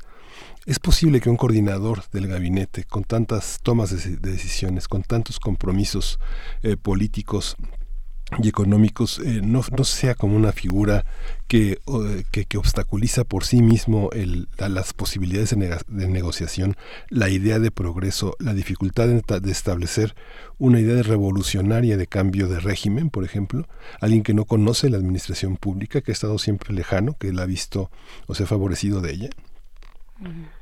Eh, tema crítico y de hecho ya nuestra multicitada conferencia del presidente hoy en la mañana apareció. Ya ha quedado claro que una de esas tensiones a las que el secretario, ex secretario Ursúa aludía, es la relación con Alfonso Romo y los nombramientos en la banca de desarrollo nacional financiera, Banco de Comercio Exterior, Panobras y en el propio sistema de administración, administración tributaria, el SAT, ¿no? Eh, desenajenación de bienes. Exactamente. y, y, el punto que señala creo que es muy delicado, porque por un lado, ya en la conformación de este gobierno, el señor Alfonso Romo juega un papel crítico en la relación con el sector privado y el mundo empresarial y en esta generación de confianza para la, para la inversión. Y por otro lado, el rol de la Secretaría de Hacienda es aún más importante para generar un ambiente de certidumbre y confianza, no solamente en el empresariado nacional, sino en el mundo internacional de las finanzas. Así que es un difícil equilibrio. Eh, yo espero que el nuevo secretario Arturo Herrera pueda lidiar realmente con esta con esta relación y sobre todo con la adopción de decisiones eh, muy difíciles, ¿no? Como las grandes obras de infraestructura que se han anunciado en lo que va de en lo que va de este gobierno. Precisamente ayer en la conferencia de prensa muy amplia que dio Arturo Herrera, hacia el final una colega periodista de un medio internacional le preguntaba pues cuál es eh, cuál sería la diferencia entre pues esto que denuncia Ursúa en su en su carta de renuncia frente a frente al mismo Arturo Herrera le preguntaba por qué tendría que ser diferente si bien si bien son perfiles digamos compatibles perfiles que no son lejanos ni, distantes pues cuál cuál sería la diferencia no eh, qué, decir de, de esto cómo puede de afrontar precisamente alguien como Arturo Herrera pues estos estos retos. Se habló durante la conferencia ayer pues del paquete económico que estará listo ya para septiembre y pues se tienen que cobijar muchos mm, ah, mm, ajá, muchos de los eh, grandes proyectos de este gobierno no el, aeropuerto de Los Bocas el tren Maya. Eh, sí, es un punto muy importante el que toca venirse porque en estos meses, justamente julio, agosto, la Secretaría de Hacienda está elaborando eh, la propuesta de presupuesto y de ley de ingresos para 2020 y los criterios generales de política económica. Y mm, vamos a esperar el 8 de septiembre, tienen que presentarlo a la Cámara de Diputados. Pero mientras tanto, la Secretaría de Hacienda está enfrentando un reto mayúsculo. La economía nacional se viene desacelerando. Eh, las estimaciones ya andan rondando alrededor de un crecimiento de 1% para todo 2019, lo cual es un desempeño pues muy malo porque no va a permitir cumplir con la meta de un crecimiento de 4% anual del 19 al 24, como lo espera el Plan Nacional de Desarrollo. Y aquí aparece otro de esos grandes problemas que creo que tenemos que discutir más cómo la acción pública, el presupuesto de egresos y en particular la inversión pueden facilitar un, un mayor crecimiento económico, acelerar el crecimiento económico. Y es muy importante porque sin crecimiento económico más alto no va a haber suficiente generación de empleos, ni este año y el siguiente. Y, y, creo que ese primer reto que tiene el secretario, el nuevo secretario de Hacienda, de formular una propuesta para 2020 que facilite la recuperación económica del país, que para comenzar frene la desaceleración que estamos viviendo, es un reto mayor. Y en particular, conseguir que no caigamos en una recesión económica a fines de 2019 y en 2020. Eso sería eh, muy lamentable. Y creo que ahí el factor clave va a estar en que el, la Secretaría de Hacienda facilite una mayor inversión, proyectos bien ejecutados que tengan realmente multiplicación en sus efectos económicos. En lo que va de este año, bueno, hasta mayo, que es donde tenemos información, la inversión pública se ha reducido 15% en términos reales. Es decir, hay obras muy atrasadas Y eh, de paso, ahí está otro gran problema del nuevo secretario de Hacienda, cómo acelerar la ejecución del gasto público para que los próximos meses recuperemos el tiempo que se ha perdido en el primer semestre, ¿no? Creo que son tareas que seguramente tiene ya en sus manos desde hoy mismo, ¿no? Desde su perspectiva, doctor Provencio, ah, la Secretaría de Hacienda está vinculada con su unidad de inteligencia con un tema que tiene que ver con la Fiscalía General de la República, que es toda la parte de la judicialización de, de, los problemas de justicia y de los problemas de crimen organizado. Pero por otra parte también tiene un presidente que, bueno, muchos colegas este, les cuesta creer que puede estar en el trazado este, con lápiz en mano con los oficiales mayores de muchas de las dependencias. Pienso en gobernación, pienso en hacienda, pienso en relaciones exteriores, eh, pienso en energía.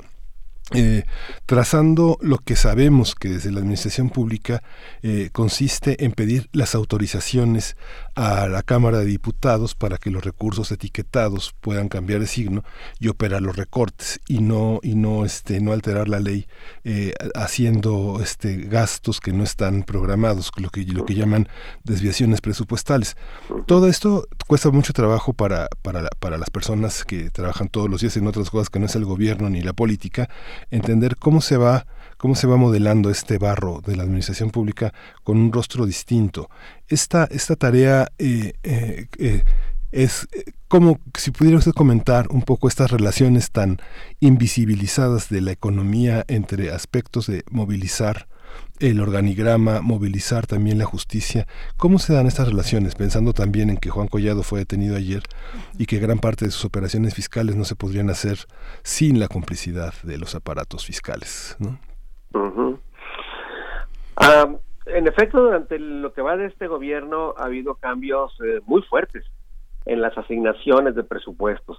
Han desaparecido programas eh, pues de la mayor importancia, el, por ejemplo el Progresa, que era el principal programa de política social, el Seguro Popular, se han afectado mucho los gastos de la Comisión Nacional Forestal y en general del sector ambiental, entre otros aspectos.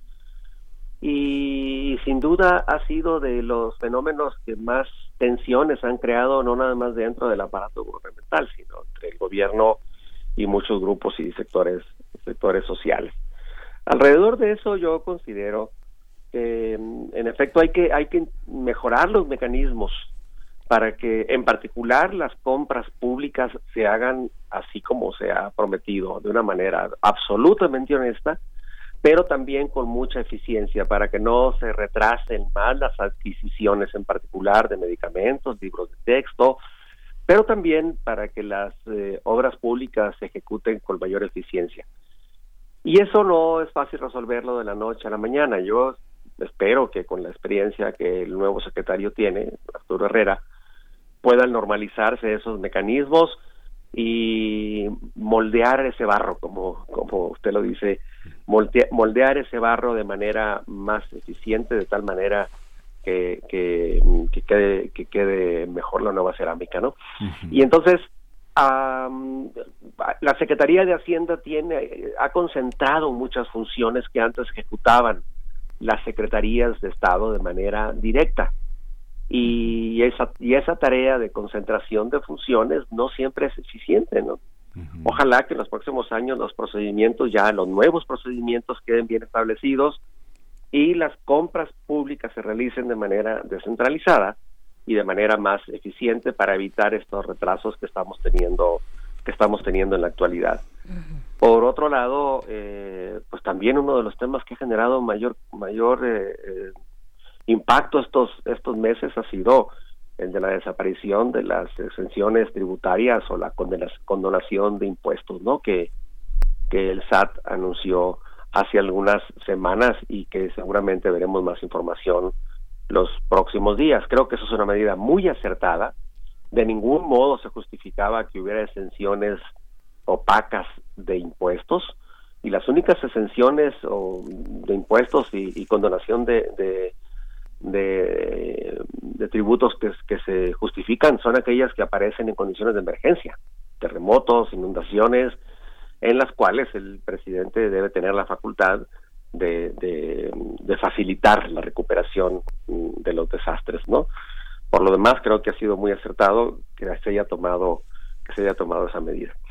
Claro, doctor Enrique Provencio, eh, ya hacia un comentario de cierre, pues hemos visto en la discusión pública, en los análisis pues especializados, incluso aquí en estos micrófonos distintos especialistas pues han mencionado eh, la relevancia y la urgencia de poner en marcha una reforma fiscal.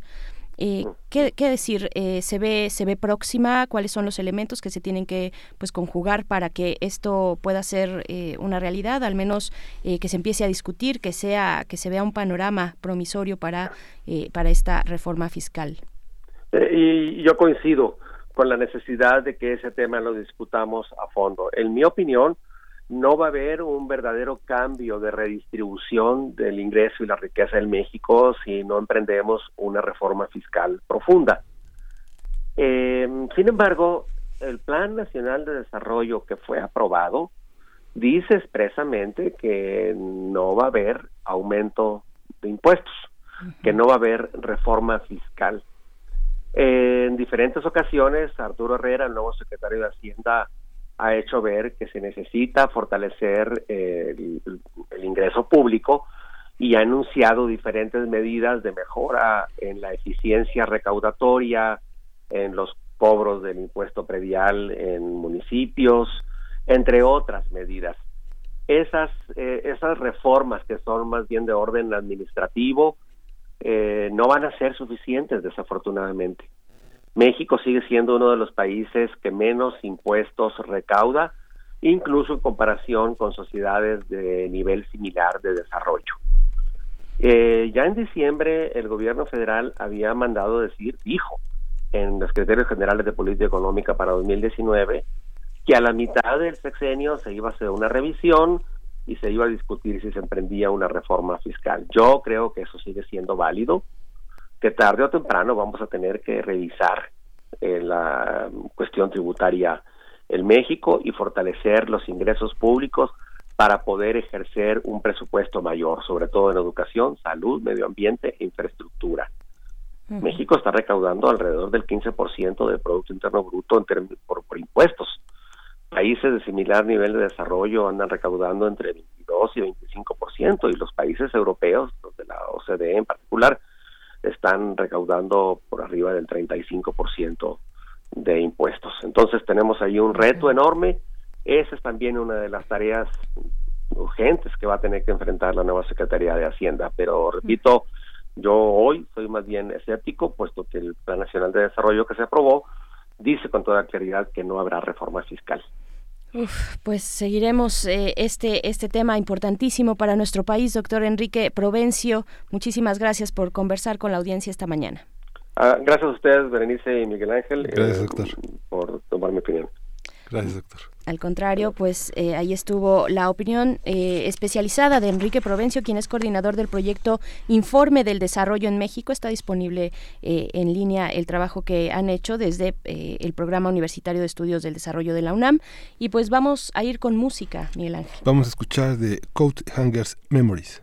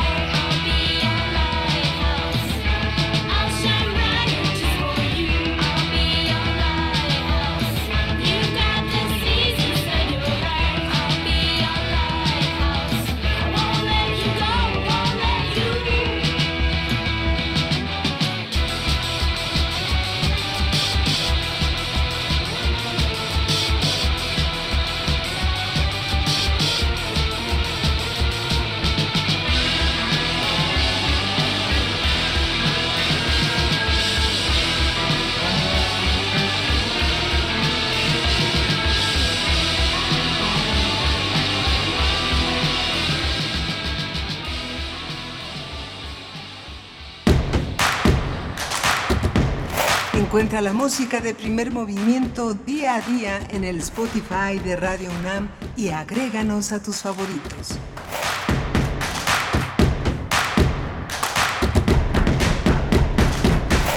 Son las 8 con 40 minutos de la mañana y ya se encuentra en la cabina de primer movimiento nuestra soprano de cabecera. Eh, hijo, para hacernos sufrir un poquito, yo creo, espero que no, Carmen Ferrá, ¿cómo estás? Hola, muy buenos días. Muy bien, gracias. Pues para continuar esta segunda parte, Miguel Ángel, eh, cantar en dos lecciones.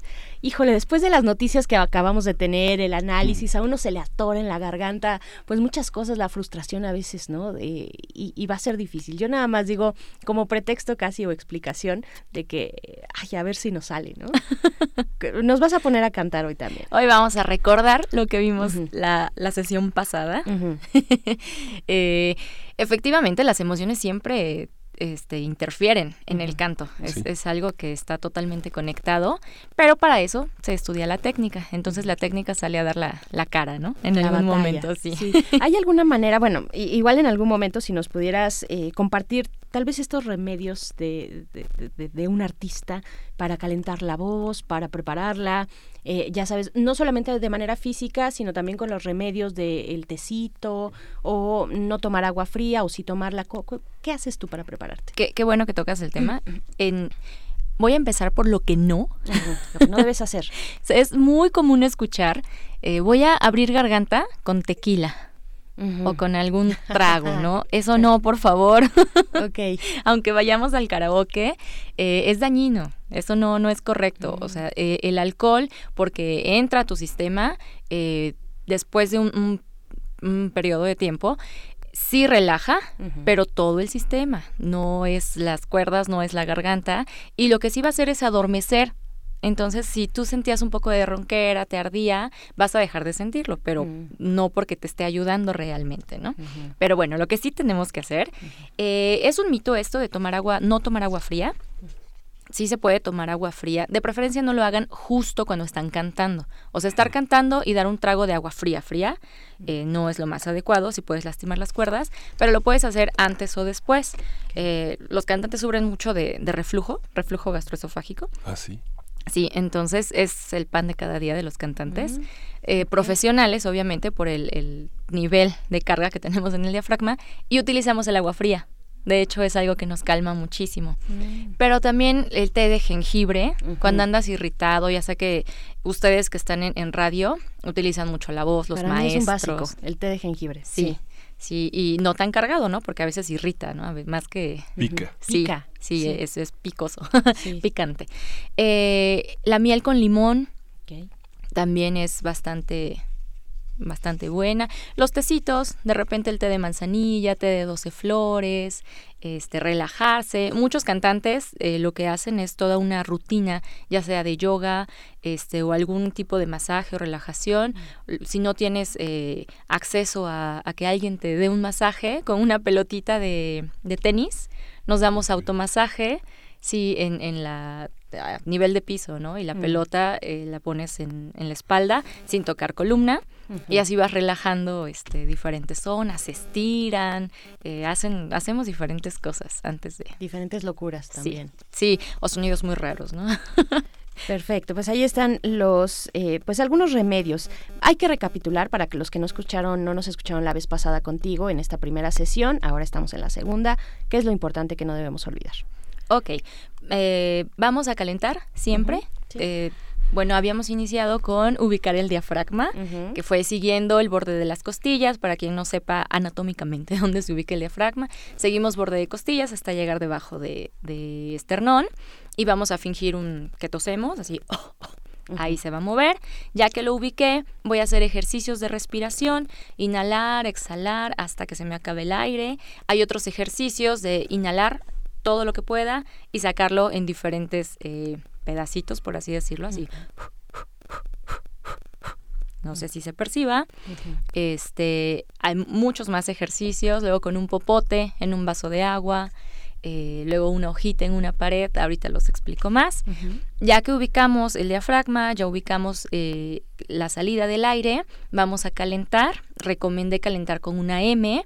Puse unos ejercicios que ya dejé los archivos aquí en cabina Este, los vamos a subir, los van a subir este, a través del primer movimiento para que ustedes puedan seguirlos con una M imitando todos estos ejercicios. Les di seguimiento para que puedan tardar unos minutitos y después del calentamiento una vocalización. En este caso, que somos, eh, pues es para el karaoke, es algo no profesional, son vocalizaciones eh, estándar para, pues para calentar la voz, tener un, control sobre ella. Ya en una clase de canto, bueno, es distinto, depende de cada persona, depende del registro, del alcance, y ya es un trabajo totalmente personalizado. Y después del calentamiento, ahora sí pasamos a la canción, elegir la canción, que nos fijáramos más o menos en el cantante, el artista original, que su voz sea un tanto parecida a la nuestra para no cantar cosas fuera de nuestro registro. Y que sonemos chistosos, ¿no? Y seamos burla en lugar de éxito la, La postura corporal también es importante, ¿no? Claro que sí eh, porque de pronto también nosotros aquí, ahorita nos ves como todos agazapados en la silla, porque ya llevamos varias horas, pero sí es, es importante que eh, echar los hombros atrás, estar con la línea, con la espalda recta. Eh, yo, yo cruzo las piernas, por ejemplo, y eso tal vez me tuerce un poquito, termino así como que no me puedo desenrollar. ¿cuál, es, ¿Cuál es la postura? Sí, para un cantante siempre debe estar erguido a veces aprendemos a cantar en diferentes posiciones, nos piden acostados, sentados, pero siempre mantener el tórax totalmente eh, hacia arriba. Ajá, tampoco estar tensos. A veces por querer estar con los hombros atrás y como no es nuestra postura natural, porque estamos muy acostumbrados a estar todos jorobados, nos tensamos y ahí ya hay un problema. Este, ah, eso sí, todos podemos hacer ejercicios de cuello todos identificamos eso sí, este, cuando estamos tensos y al cantar sí afecta bastante. Ejercicios de cuello a los lados, arriba, abajo, semicírculos, círculos completos, hasta que sientan que ya se relajó un poco. Entonces siempre tener eh, al menos la cabeza hacia arriba, ¿no? Como dicen los bailarines, un hilito eh, que te jala hacia arriba y estar erguidos, hombros atrás, sin estar tensando.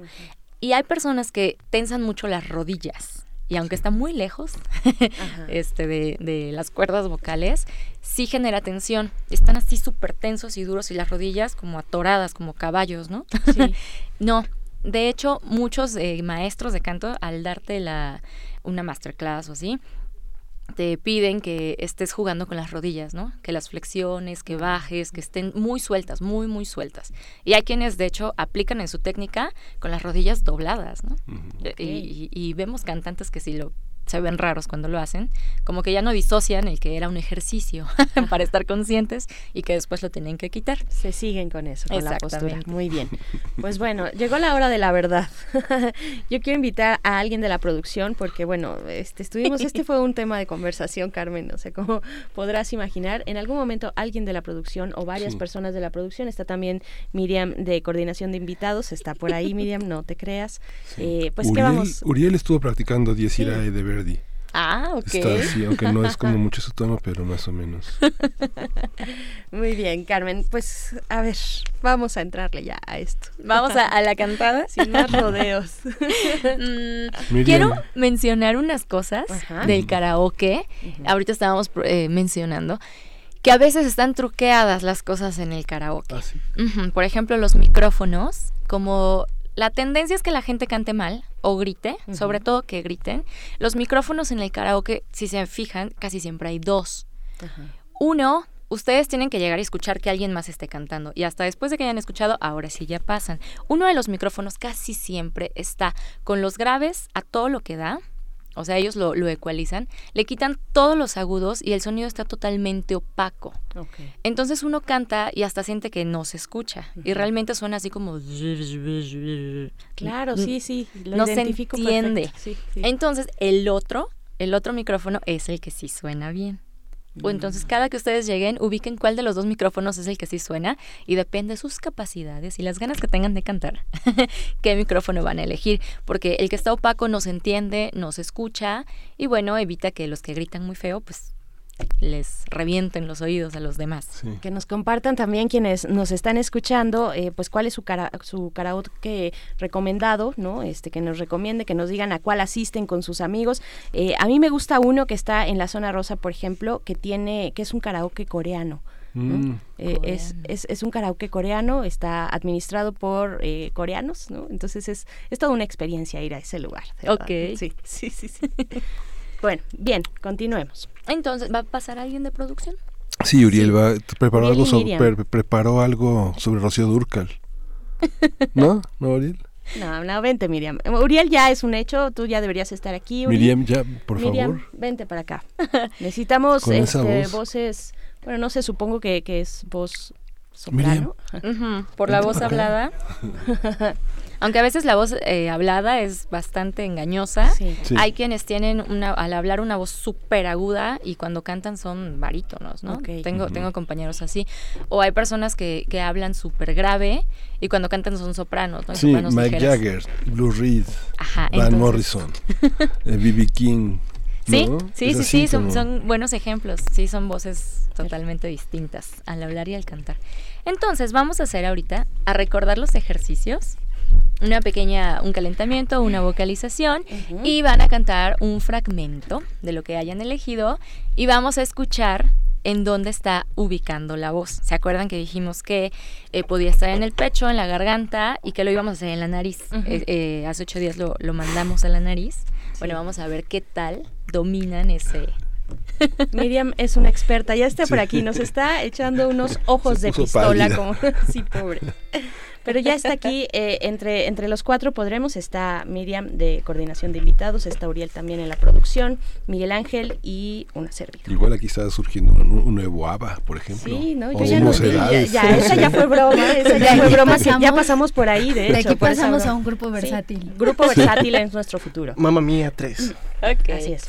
Vamos a iniciar con un calentamiento, va a ser pura M, buscando que esté en la nariz. ¿Sí? La M está en la nariz, cero garganta, ni, ni cosas raras. La vocalización es esta. Tres, cuatro. Es con M. Eso es algo. La tonalidad de una canción es como una dimensión. Cada canción tiene una dimensión y vamos a intentar estar dentro de ella. Si yo escucho, mm, imito esto y no estoy... Mm, ¿Sí? Más o menos el ejemplo. Y ustedes, tres, cuatro. Otra vez. Tres, cuatro.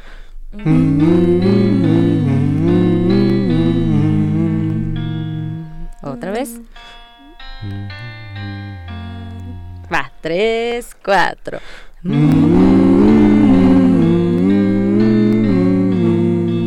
Va de nuevo.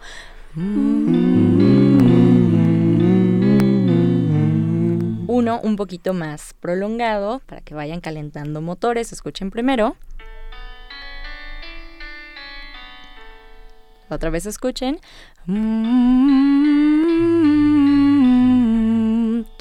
Tres, cuatro.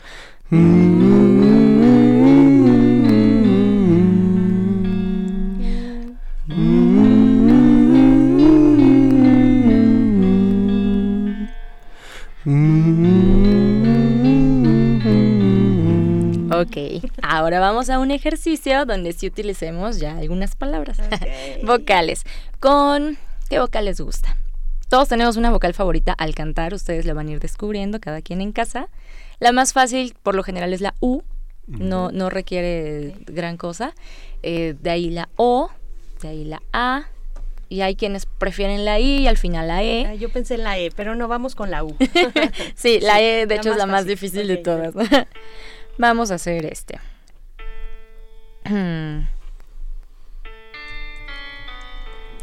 Uh, tres, cuatro. Uh,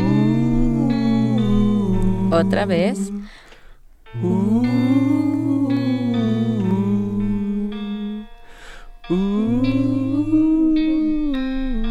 Fui yo, fui yo, fui yo.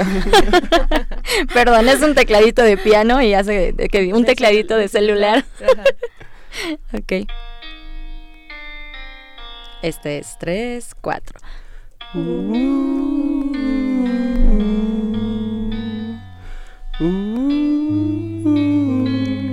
Otra vez.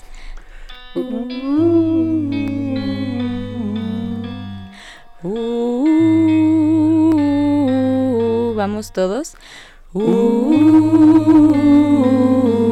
y el último. Otra vez. fui yo otra vez con el teclado. Ok, ya emitimos una palabrita. Bueno, una. Esta, esta fue una vocal nada más. Con el mismo ejercicio.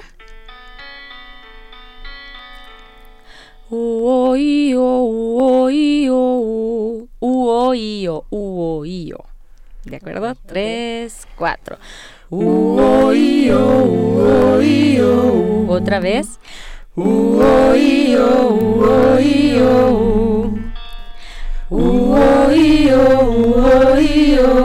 Otra vez.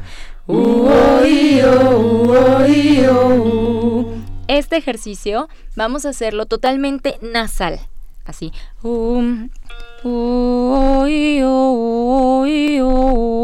¿Escuchan la diferencia? Busquen primero la U nasal. Lo más nasal que puedan. Está grave y cuesta un poco de trabajo, pero sí se puede. Vamos todos. Tres, cuatro. El siguiente es más agudo, debe poderse un poquito más. Tres, cuatro. Solo esta nota. todos nasal.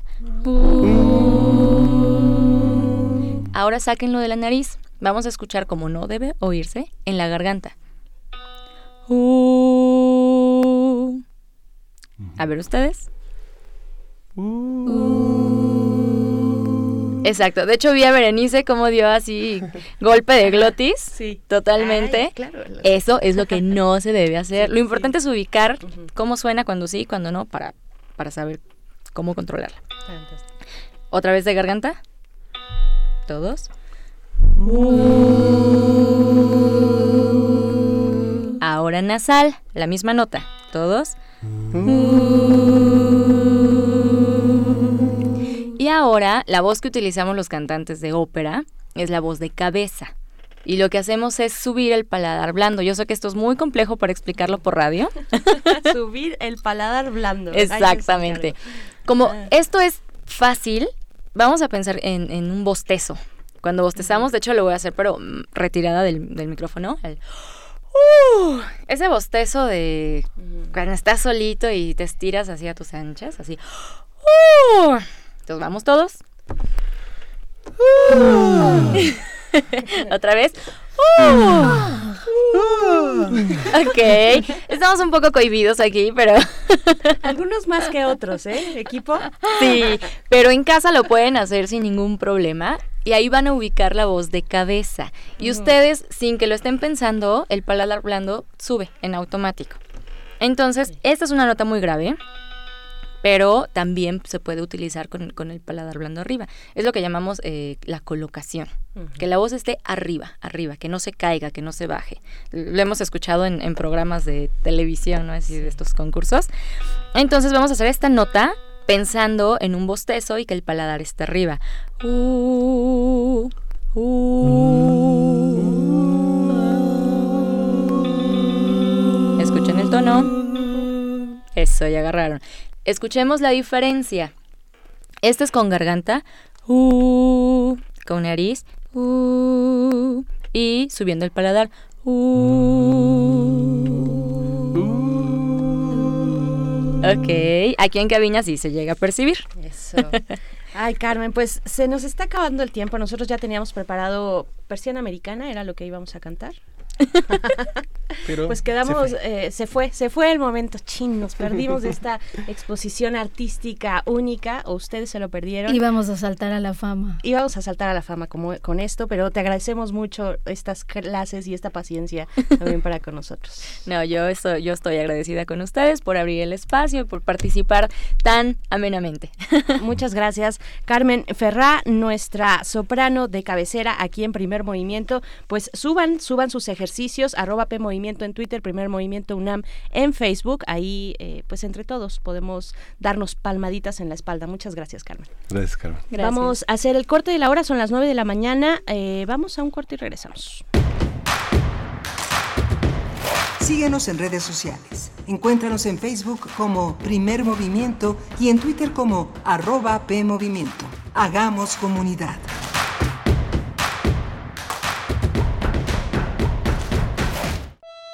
En este espacio, la palabra es la ruta y la poesía el destino.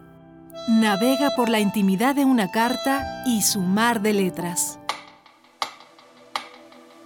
Solo necesitas un papel, porque aquí se vale escribir, imaginar y crear al compás de la letra. Al compás de la letra. Acompaña a la poeta María Ángeles Comezaña en esta aventura literaria. Todos los jueves a las 18 horas por el 96.1 de FM. Radio UNAM. Experiencia sonora. Un largo camino de 90 años de autonomía universitaria nos ha conducido por la pluralidad y la inclusión a una autonomía responsable que en la tolerancia y el respeto nos ha permitido ser diversos, a cultivar las artes y la libertad de las ideas, a construir ciudadanía. La autonomía está en nuestra gente. Está en nuestra gente. UNAM, 90 años de autonomía. 1997, la gente de la capital ha elegido al jefe de gobierno por primera vez. Se despenaliza el aborto en el DF. Este es el gran avance en materia de derechos humanos. La nueva reforma permite el matrimonio entre parejas del mismo sexo en el Distrito Federal. La ciudadanía frena el corredor Chapultepec gracias a la consulta organizada por el IEDF. Este primero de julio de 2018, en la Ciudad de México, se registró un nivel de participación histórico. Hace más de dos décadas decidimos transformar nuestra ciudad. Con participación todo funciona. 20 años construyendo democracia. Instituto Electoral Ciudad de México. Teorías recientes y no muy descabelladas sugieren que nuestra realidad podría ser el holograma de una simulación de computadora controlada por una civilización mucho más avanzada. De ser el caso, comprender la tecnología es comprender la totalidad de nuestra existencia. Resistor. Esto es una señal. Jueves, 20 horas, por resistencia modulada. 96.1 de FM. Radio UNAM. Experiencia sonora.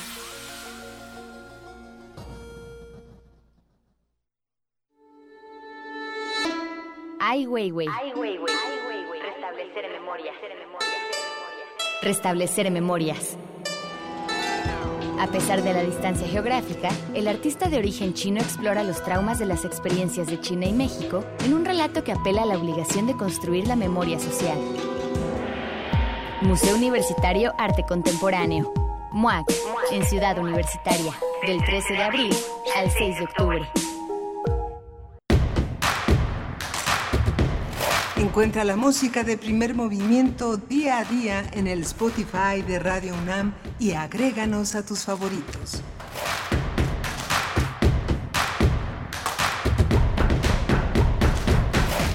Estamos de vuelta eh, aquí en primer movimiento para dar inicio a la tercera hora de nuestra emisión del día de hoy, miércoles 10 de julio. Continuamos en cabina, eh, pues después de un esfuerzo eh, suprahumano de Hmm. cantar ante estos micrófonos. Muchas gracias a ustedes por su paciencia. Seguimos aquí, Miguel Ángel. ¿Cómo estás? Buenos días. Buenos días, buenos días a todos nuestros radioescuchas. Hoy es, eh, para quien todavía no lo sepa, hoy es miércoles 10 de julio, son las 9.05 prácticamente de la mañana, en esta mañana compleja de primeras planas, en la que dos escenarios están eh, conjugándose.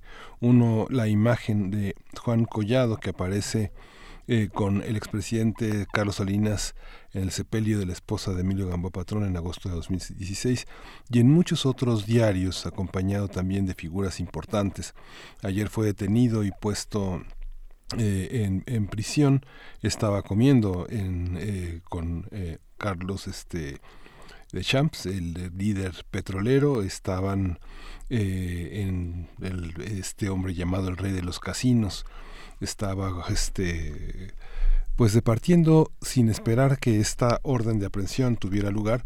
Es un abogado muy influyente, ha estado defendiendo a Carlos Ahumada, a Rosario Robles, a Carlos Salinas, es un hombre muy conocido eh, y justamente ha sido detenido por su vinculación con la suplantación de identidad para, para, adquirir bienes, luego ocultar los ingresos ilegalmente adquiridos en el sistema financiero nacional.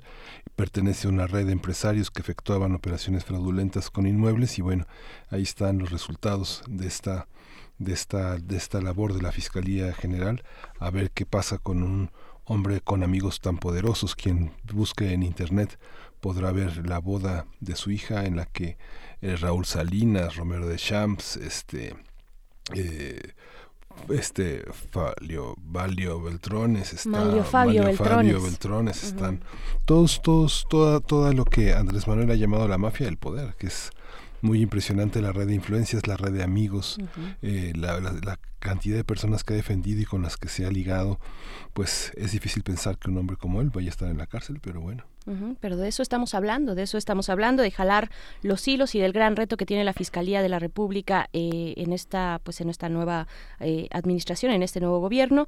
Estaremos eh, pues pendientes de lo que ocurra con esto que nos mencionas, que hemos visto desde el día de ayer, Miguel Ángel, esta detención importante y pues bueno, ahí está. demos, démosle tiempo también a los tiempos judiciales demos espacio a los tiempos judiciales. De pronto desde los medios también queremos eh, pues eh, respuestas rápidas, eh, como también son las redes sociales, por ejemplo, el medio digital, pero la justicia tiene sus propios sus propios tiempos y si es bien aplicada, pues vale la pena darle darle el espacio necesario pero sin dejar de observar, de observar muy, muy de cerca. Y pues bueno, vamos, vamos con la poesía necesaria. Después de esta tendremos una conversación eh, importante, interesante con Ana Lorena Delgadillo, directora de la Fundación para la Justicia y el Estado Democrático de Derecho. También con Isabel Cruz Bernal, quien es integrante del colectivo Sabuesas Guerreras allá en Sinaloa, vocera del Movimiento por Nuestros en México, para hablar precisamente del nombramiento. Ya, eh, pues ya se acerca la fecha de nombrar eh, al fiscal de derechos humanos y pues bueno, ellos y ellas proponen un perfil muy particular, vamos a ver de qué se trata, pero vamos antes con la poesía necesaria. Primer movimiento. Hacemos comunidad. Es hora de poesía necesaria. Pues bien, hoy la poesía eh, pues es, eh, le toca el turno a Alejandra Pizarnik, poeta argentina que nació en el año de 1936 con una, con una vida atormentada, lo sabemos, una vida que finalizó que tuvo un punto final con 50 pastillas de seconal que ingirió para quitarse la vida. Vamos a escuchar de, de Pizarnik algunos, algunos poemas cortos que se desprenden del libro En esta noche, en este mundo. Poemas, eh, el primero de ellos sí tiene título, los demás no. El primero se titula Árbol de Diana, es el principal de otros tantos que daremos lectura, son muy cortos. Y en la música escucharemos a Lou Reed, la canción Lady Day, una canción que se incluye en el álbum Berlín de Lou Reed, un disco que fue elogiado por la banda alemana de Kraftwerk. Así lo reportó para la revista Creme eh, el gran crítico norteamericano del rock Lester Banks. Tal vez ustedes lo recuerdan por la película eh, Almost Famous, casi famosos. Es el gran crítico, eh, pues ya de, años, que va instruyendo al joven, al joven que, pretende serlo también, crítico de arte. Y pues bueno, Lester Banks escribió en la década de los 70 para revistas como la misma Cream, una, una revista de rock and roll que se fundó en el entorno del Partido de las Panteras Blancas de John Sinclair, o también para la legendaria Rolling Stone. Y pues bueno, vamos a escuchar primero Árbol de Diana de Alejandra Pizarnik y después Lou Reed, Lady Day. Árbol de Diana. He dado el salto de mi, de mí al alba, he dejado mi cuerpo junto a la luz y he cantado la tristeza de lo que nace. Salta con la camisa en llamas, de estrella a estrella, de sombra en sombra, muere de muerte lejana la que ama el viento. Ahora, en esta hora inocente, yo y la que fui nos sentamos en el umbral de mi mirada explicar con palabras de este mundo que partió de mí un barco llevándome. Días en que una, una palabra lejana se apodera de mí, voy por esos días sonámbula y transparente, la hermosa autómata se canta, se encanta, se cuenta casos y cosas, nido de hilos rígidos donde me danzo y me lloro en mis numerosos funerales. Ella es un espejo incendiado, su espera en hogueras frías, su elemento místico, su, su fornicación de hombres creciendo solos en la noche pálida. When she walked on down the street,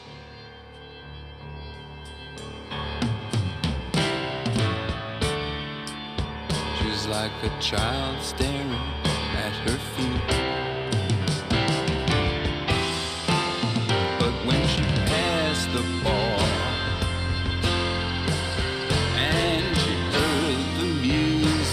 Play. She had to go in and sing. It had to be that way. She had to go in and sing.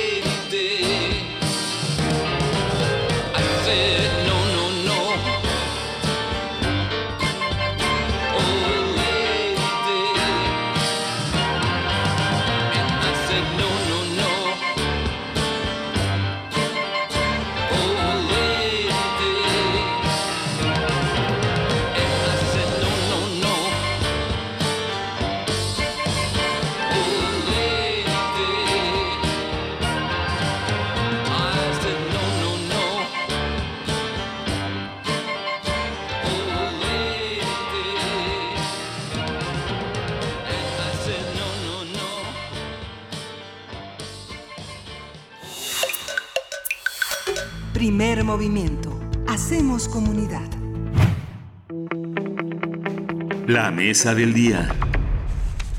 El próximo jueves 18 de julio vence el plazo para que Alejandro Hertz Manero, fiscal general de la República, realice el nombramiento del fiscal federal de derechos humanos.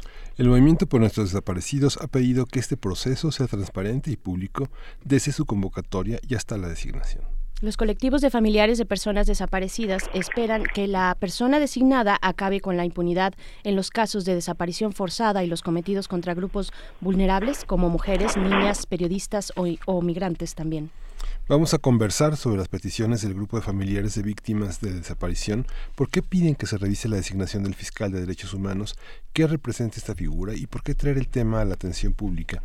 Está con nosotros Ana Lorena Delgadillo, ella es directora de Fundación para la Justicia y el Estado Democrático de Derecho y le agradecemos que esté aquí en la cabina con nosotros. Ana Lorena, bienvenida, muchas gracias.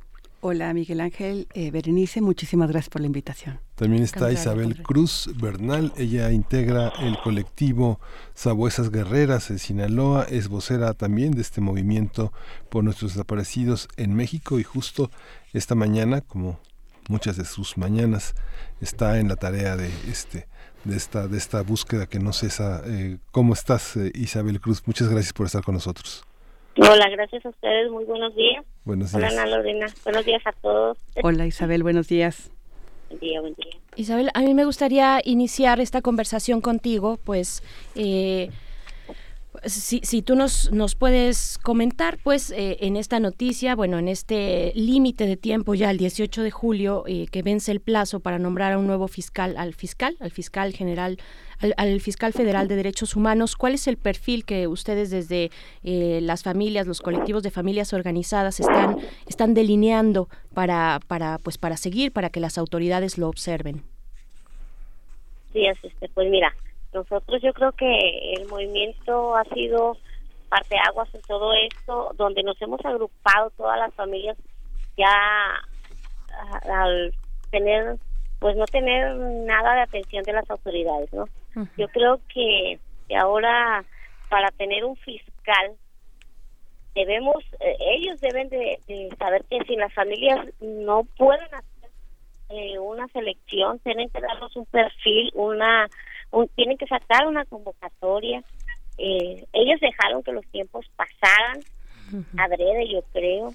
Entonces, nosotros ahorita sí estamos un poco preocupados, pues no sabemos a quién vayan a decir, a poner a este, ¿no? Entonces, estamos preocupados, las familias, y más para acá, para el norte, porque eh, el estar encontrando cuerpos y cuerpos y cuerpos, este, pues necesitamos necesitamos este ese fiscal que tenga el perfil, que tenga la sensibilidad y que conozca sobre todo el gran problema que, que es la desaparición forzada. ¿Cuál es, ¿Cuál es la cercanía o la distancia, la relación que ustedes han tenido desde el colectivo Sabuesas Guerreras con esta, con este nuevo gobierno, con el de Andrés Manuel López Obrador, o con cuál, con, con qué autoridades se han estado comunicando, pues precisamente en el contexto de este, de este nombramiento del fiscal de derechos humanos?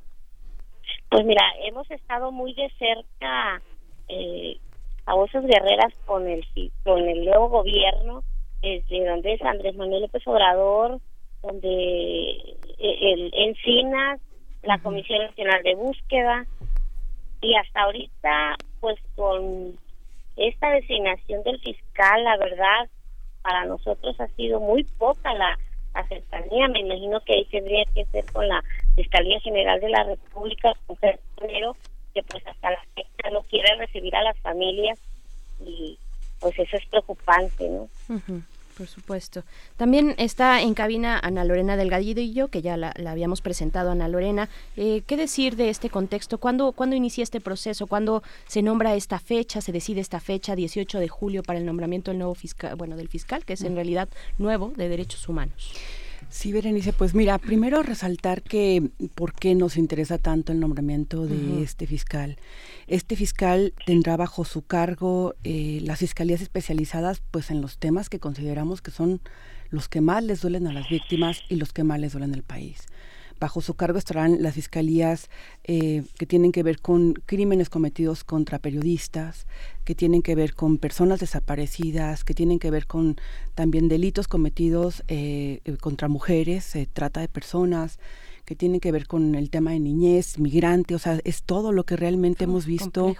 donde hay además una impunidad marcada sexenio tras sexenio y donde no hemos visto verdaderos resultados como para evitar incluso la repetición de los hechos cuando tenemos repetición de los hechos, eso quiere decir que hay impunidad y que al no haber realmente una responsabilidad penalmente establecida, pues aparentemente se hable un ámbito de permisibilidad para que esto siga ocurriendo y esta es la historia que ha marcado el país en el terreno de la impunidad en casos de graves violaciones a derechos humanos.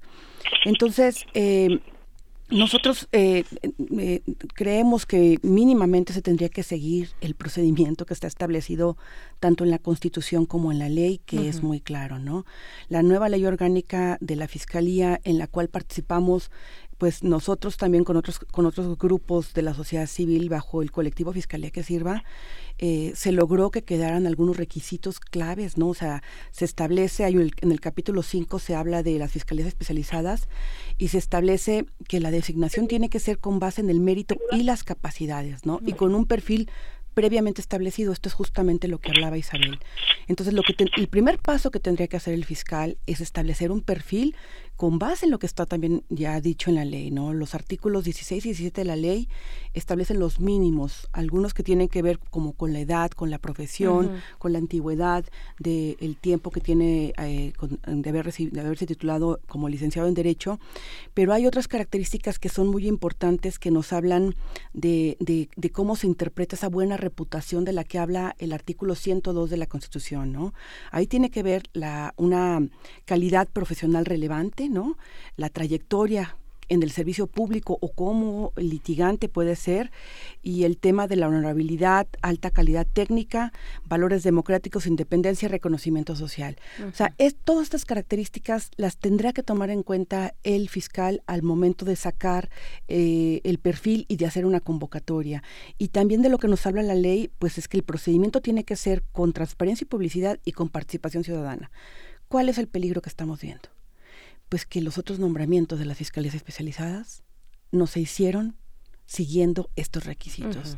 De hecho, por ejemplo, si ustedes ven el artículo 102 de la Constitución, establece que la Fiscalía General de la República tendrá cuando menos la Fiscalía en delitos electorales y anticorrupción, pero abre la puerta para otras fiscalías como la de derechos humanos y pone ahí también un papel del Senado. O sea, el Senado puede objetar el nombramiento y la ley va más allá, porque la ley lo que dice es que el fiscal tiene que enviar una comunicación al Senado para sustentar el nombramiento y que esa designación puede ser objetada por el Senado en dos terceras partes.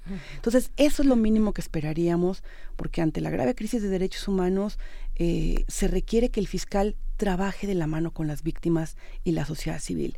Y un fiscal que no llegue legitimado en un procedimiento transparente y participativo no lo va a lograr. Estamos a ocho días, Miguel Ángel, eh, también estamos a ocho días de que se cumpla este plazo, el 18 de julio, jueves 18 de julio, y no hemos visto pues gran cosa, o, ustedes sí, este, hay una convocatoria, hay un seguimiento por parte de la Fiscalía General de la República, eh, hay, eh, una voluntad expresa de que este proceso se lleve de la manera que nos acabas de comentar, porque siempre las designaciones tienen, tienen ese, ese matiz, ¿no? De querer poner contrapesos desde la ley, por supuesto, para tener una independencia, una autonomía necesaria en este tipo de casos. ¿Lo han visto ustedes? ¿Han visto voluntad política por parte de la Fiscalía? Eh, pues no, eh, digamos, nosotros como colectivo Fiscalía que Sirva logramos tener un acercamiento con el fiscal antes de que sacara su primer informe, ¿no? Pero eh, como Isabel ya lo ha dicho, desde el movimiento se ha solicitado ya en innumerables ocasiones eh, una reunión con el fiscal, no solamente por el tema del nombramiento del fiscal especial, sino también por la gran importancia que reviste el papel de la fiscalía para que se pueda complementar la ley de desaparición, ¿no? O sea, eh, eh, en esta ley se le da facultades a la fiscalía eh, de colaboración para la búsqueda, por ejemplo, no para la investigación que tiene que estar muy vinculada, pero también para todo el tema forense. Eh, Isabel les podrá contar, pues recientemente estuvimos en una audiencia en Jamaica eh, con, con, el gobierno mexicano, donde estuvo el subsecretario Encinas hablando de la importancia del mecanismo forense extraordinario, donde el papel de la fiscal es muy relevante y, Isabel les podrá contar un poquito más, pues este tema de la ausencia de la fiscalía en la, en la, en la audiencia pública ante la Comisión Interamericana, ¿no? Sí, sí, Isabel, sería muy importante si nos puedes compartir, pues lo que lo que observaste, lo que viste en esta audiencia en Jamaica, este mecanismo forense, ¿qué nos puedes contar? Pues mira, este cuando estuvimos en esa reunión que fuimos a, Jamaica, eh, pues la disposición de Alejandro Encinas. Fue a dar unas cifras irreales allá y pues a nada te dicen que no, ¿no? Yo creo que del, dicho al hecho pues hay mucho trecho y a todos han dicho que sí, a todos dicen que sí, pero no vemos acción, no vemos que ellos estén buscando ese mecanismo eh, internacional de identificación forense, incluso eh, el día 8 antier estuvimos con Alejandro Encinas en Mazatlán con la Comisión Nacional de Búsqueda y también le volví a recalcar y les volví a repetir que nos urge, nos surge ese mecanismo internacional de identificación forense porque hay muchísimos restos, no es, no es posible que nosotros estemos pues saque y saque tanto cuerpo pues de las entrañas de la tierra y entregándoselos a las fiscalías para que los estén amontonando en un en un en un este en un lugar donde no sabemos dónde hay tantos restos no y, y pues ahí en Jamaica eh, todo todo los los los que estaban ahí pues ellos encantados de, de apoyar a México de ayudarnos en este caminar tan difícil para las familias. Por eso nos preocupa el nuevo presidente fiscal. Yo creo que debería de ser eh, ya ya se hubiera hecho la reunión con las familias se les hubiera enseñado el perfil y lo que lo que se se, se tendría que hacer. Y este y pues nosotros ah, seguimos buscando esa reunión con con Jesús Manero y pidiéndole al presidente de la República pues más no él dice que echa toda la carne al asador para que esto pues ya pare. Pero nosotros la verdad no vemos eso y seguimos sacando mientras más más retos y más retos para mira yo la verdad el fiscal eh, eh, sé que es un fiscal de derechos humanos que al menos aquí en el estado de Sinaloa eh, los derechos los que nos deberían defender los derechos humanos son los más vienen aquí a golpearnos entonces no sé la verdad este cuál sería nos preocupa el de, del nuevo eh, Isabel, yo creo que, bueno, hemos escuchado mucho de la labor incansable y también durísima, muy, muy, muy compleja y difícil que tienen los, ustedes, los familiares de personas desaparecidas que, pues, en esta búsqueda cotidiana siguen ahí, continúan, pero también creo que desde los medios hay que darle, seguir, seguir dando, eh, visibilizando este trabajo cotidiano. Eh, ¿Cuáles son, cuéntanos, por favor, cuáles, cuáles son, digamos, actualmente en el día a día los apoyos que ustedes tienen por parte de las instituciones, quienes les acompañan, cómo es una jornada eh, de personas que buscan a sus seres, a sus seres queridos. Mira, pues una jornada para famosas guerreras es primero que nada levantarse tempranísimo a las 5, 6, 4 de la mañana para hacer el lonche. Ahorita, como les decía, pues vamos rumbo a, a, una búsqueda. Ayer estuvimos este en el campo y pues recuperamos, hasta ahorita llevamos dos tesoros recuperados, para nosotros son tesoros, y la jornada es intensa sin ningún apoyo. Nosotros lo que lo que nosotros este pues ocupamos sale de nuestra bolsa. A nosotros las autoridades tristemente se formó una comisión estatal de búsqueda que para nosotros es un títere de gobierno del estado porque no nos apoyan absolutamente nada y nosotras las madres tenemos que seguir haciendo la chamba que le corresponde a las autoridades. Encinas vino, como te comentaba, el día 8, ayer también estuvo en Mazatlán haciendo una disque búsqueda, se fue a tomar la foto, a él le llevaron máquina, una retro para que y sacara tres cuerpos, nosotros tristemente con la pala y el pico y, el, y la barreta tuvimos que sacar los restos de los dos eh, que encontramos y ahorita vamos porque hay otra fosa clandestina, no sabemos cuántos hay en esa fosa y ese es el día a día de Sabosas Guerreras. Eh, pedirle a la ciudadanía que se solidarice, pedirles que nos apoyen con los vales de gasolina, que nos apoyen con agua, con sueros, con repelentes, bloqueador porque ahorita el sol está horrible, que las compañeras van a una búsqueda y pues al otro día ya no regresan por la insolación tan fuerte que hay ahorita en el estado. Y eso es lo que ellos no quieren ver, eso es el trabajo que ellos tristemente no quieren hacer. Ahorita estamos pues trabajando con, con la Comisión Nacional de Búsqueda que lo único que nos proporciona pues es un arqueólogo es un arqueólogo y es lo único. De ahí para allá no tenemos ayuda corte se quiera. Hay una dimensión práctica, Ana Lorena, pero hay una dimensión conceptual, digamos, hay una dimensión en la que está señalada en el orden jurídico nacional de cuáles son los requisitos y cuáles son la, manera de construir la autonomía, pero también hay un orden que determinó la ONU, hay un orden internacional para, para distintos eh, países que tienen un problema semejante al nuestro, desde Colombia, Guatemala, Centroamérica, todavía siguen buscando cuerpos, ¿no?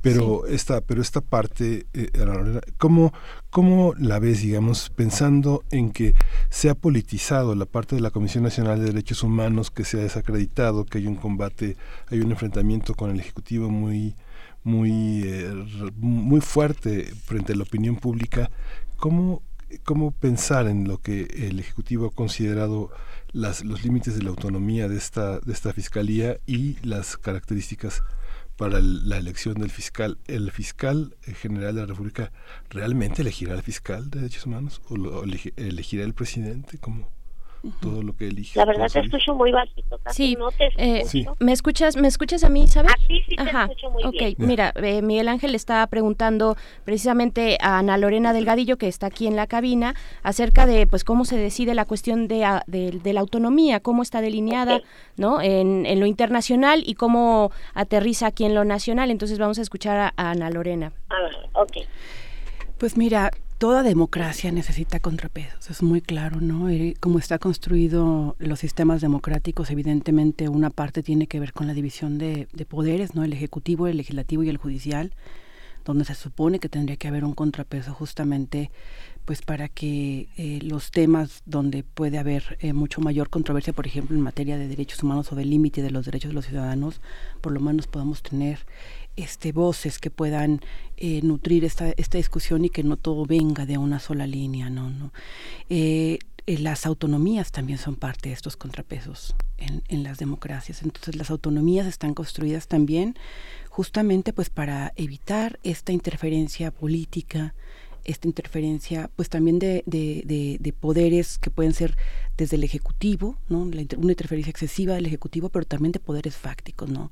Aquí hay que tomar en cuenta que en México tenemos otros poderes como los poderes económicos eh, que también han, han, se han adueñado, digamos, de espacios donde eh, terminan las instituciones manejándose justamente conforme a estos poderes.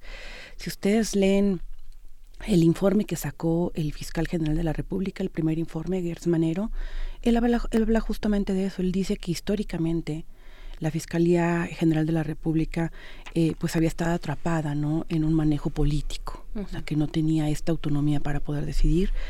Y, una parte importante tiene que ver pues justamente con el nombramiento, o sea, cuando uno eh, eh, hace un examen profundo de la persona que va a estar a cargo de esta institución, garantiza de alguna manera que estas interferencias que cuida la ley y que los estándares internacionales también han, regulado, eh, por lo menos no se den, ¿no? Por eso es tan importante el examen, el escrutinio público y, y el saber, por ejemplo, cuando uno habla, cuando uno ve la ley orgánica de la Fiscalía que habla del examen del perfil que sea una persona que por lo menos nos haya conducido en su desarrollo en contra de valores democráticos este, eso, eso le da también un peso para el examen, ¿no? Entonces, eh, lo que nosotros eh, vemos eh, bajo lo que establece la ley de la Fiscalía, obviamente que el nombramiento del fiscal para derechos humanos lo tiene que hacer el fiscal general. Sí. Pero hay una serie de reglas, que es de las que yo hablaba. O sea, la ley también habla del contrapeso que tiene que tener el Senado, de la escucha que tiene que tener por parte de la sociedad civil, ¿no? Y de los requisitos mínimos que tendría que tener este fiscal. Es decir, la ley le otorga esta facultad a él, pero con una revisión, con contrapesos y con participación ciudadana para que se pueda garantizar que este nombramiento se dé de la mejor manera. Eh, lo que nos narra ahorita Isabel es doloroso.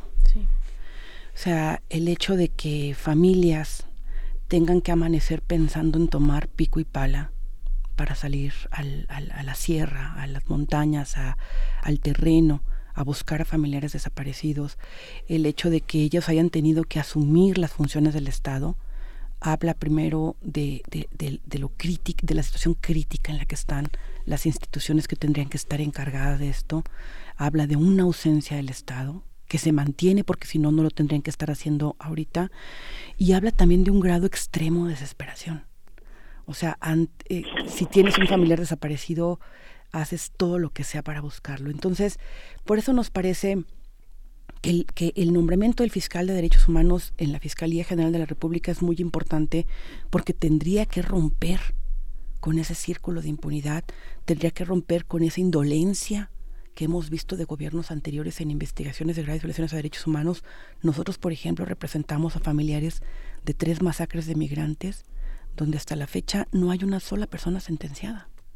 O sea, esta impunidad nos ha ido marcando y, y, creemos que la nueva ley orgánica da oportunidades para hacer las cosas de maneras diferentes. Pero ¿qué es lo que estamos viendo? Honestamente estamos viendo un fiscal general de la República alejado de la sociedad en, en, lo que uno puede leer y en lo que uno puede observar, pareciera que la, la única víctima que ve es al propio Estado y a sus instituciones, que es importante que se vea eso, pero las víctimas, ustedes están escuchando Isabel, son de carne y hueso. Entonces, este, no, le no hemos visto que haya una prioridad por el tema de derechos humanos. Si ustedes leen su informe, por ejemplo, que sacó este menciona cuatro casos que son los casos a los que les va a dar importancia, está muy bien, pero no habla de la cantidad de desapariciones que tiene el país, no habla de la crisis también que viven las fiscalías locales, que también tienen muchísima corrupción, y no establece una estrategia para darle vuelta realmente a los casos de graves violaciones a derechos humanos que enfrenta el país. Entonces, un fiscal alejado de la sociedad, pues no garantiza ni una legitimidad para las víctimas, ni que vaya a tener éxito en casos de graves violaciones. Estos casos se construyen de la mano de las víctimas, se construyen de la mano de las organizaciones, se requiere otra, otro tipo de acercamiento y otro tipo de aproximación que en gobiernos pasados nos ha costado mucho tener y que tendríamos que, e, ese discurso que tiene Andrés Manuel López Obrador, eh, de poner al centro a los desaparecidos, el discurso que tiene también Encinas, pues tendría que tocar este fiscal. O sea, esa es, es malentendida esa autonomía donde se dice, pues el fiscal es el que decide, claro, pero el fiscal vive en un Estado de Derecho, el fiscal vive en un país donde le ha, donde se sabe que hay más de 43 mil desaparecidos, donde se sabe que hay, se han localizado más de 2 mil fosas, donde se sabe que hay más de 20 mil restos sin identificar que ya están en manos del Estado el fiscal general no puede eh, ignorar todo esto, encerrarse en su oficina y no acercarse a la... y, parece, y parece un caso de personalidad, porque bueno, quien conoce Encinas sabe que es un hombre que este, no le tiene miedo a la gente, ¿no? Y la gente tampoco le tiene miedo de acercarse. ¿Cómo se construye esta vecindad? ¿Cómo se construye esta parte? No sé, uno ve trabajar a la gente, no sé, en Colombia, en Centroamérica.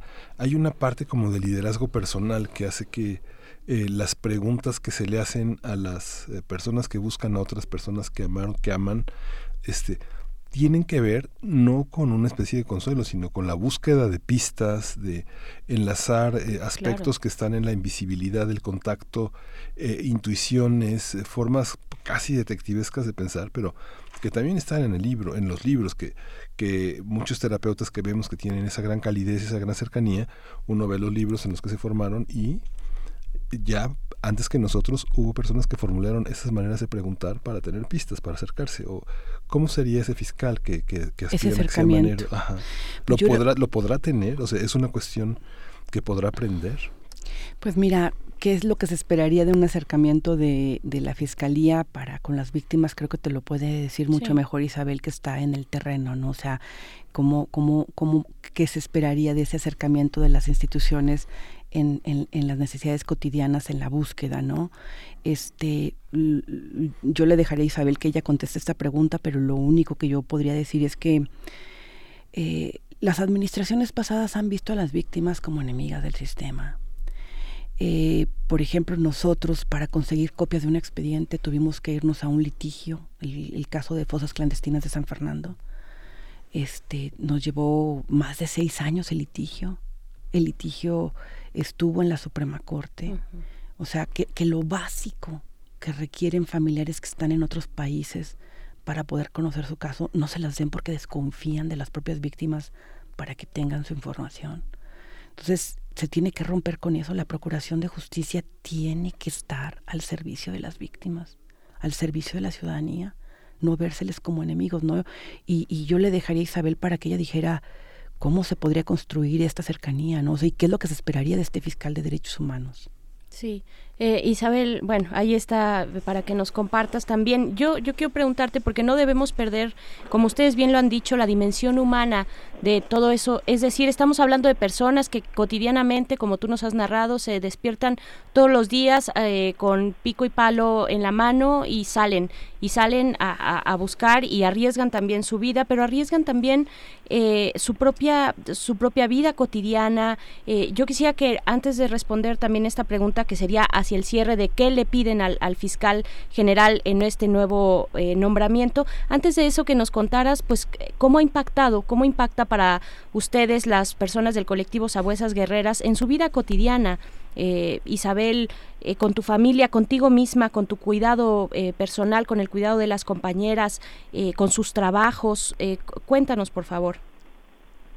Mira, yo creo que la desaparición forzada eh, cuando le pega a una familia, pues no ve en qué, qué estatus económico es, ¿no?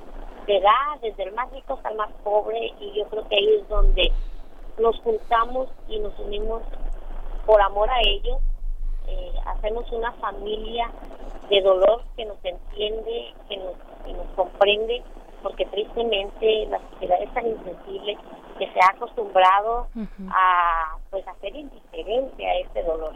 Imagínate las autoridades, pues es más sangre fría, más no son sus parientes, no les duele, siempre te recriminizan, te revictimizan.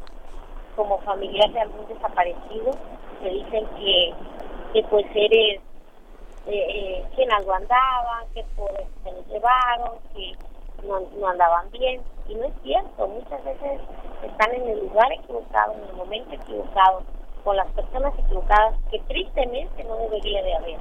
Entonces eso te da una vuelta de 360 grados, la vida te cambia totalmente, te dejan de importar cosas que para ti antes mirabas importantes y te das cuenta que, que no son eh, tan importantes como el aroma de una flor, empiezas a, a, desarrollar otros sentidos que tal vez estaban dormidos y la desaparición forzada te pega, te pega donde más da, ¿no? donde más te duele.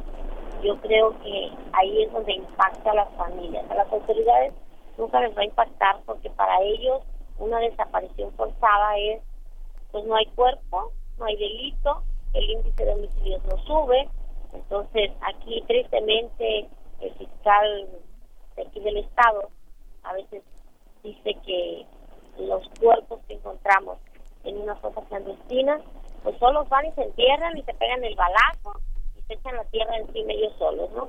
Porque eso no nos puede contar como homicidio. Entonces, yo creo que la designación del fiscal cambiaría totalmente eh, pues este este rumbo que lleva tan erróneo desde hace, una mala práctica desde hace muchos años. Tema tan corrupto, tan podrido, que si nosotros pedimos que se busque a los culpables, ellos mismos se van a encontrar. Las mismas autoridades son las más involucradas, el crimen organizado está dentro de ellos y yo creo que el fiscal de derechos humanos pues tenemos la esperanza de que esto cambie, que no se revictimice más a las familias y pues ya no somos eh, tristemente 40 mil, porque de ahí ya no salimos, somos, como lo decía Obrador, 40 mil más 40 mil, no nada más son los 43 de Sinapa, somos, son muchísimos, muchísimos. Entonces, ¿por qué nada más hacer una... Un, pues, pero yo creo que la designación de este fiscal para nosotros esperemos que tenga la sensibilidad, por eso el perfil, por eso el agrupamiento de las familias, la lucha que han llevado las familias durante muchos años, de, tiempo atrás de los 70, son crímenes de lesa humanidad y pues que bastan de, de larga data. Lo que queremos, ya no, a veces ya no pedimos justicia, precisamente porque sabemos que en este país, tristemente, es muy larga y no queremos morir los familiares sin encontrar a nuestros hijos, a nuestros esposos, a nuestros hermanos. qué los desaparece? Cualquiera que desaparezca, nosotros lo vamos a buscar. Somos buscadoras aquí en el Estado, pero podemos ir a cualquier lugar a buscarlos. Y, y la verdad, como le decía yo a, a Encinas ayer, ayer, Señor, nos urge el mecanismo de identificación internacional de identificación forense, porque no es posible que estemos pasando paso recto, pero vuelvo a decir.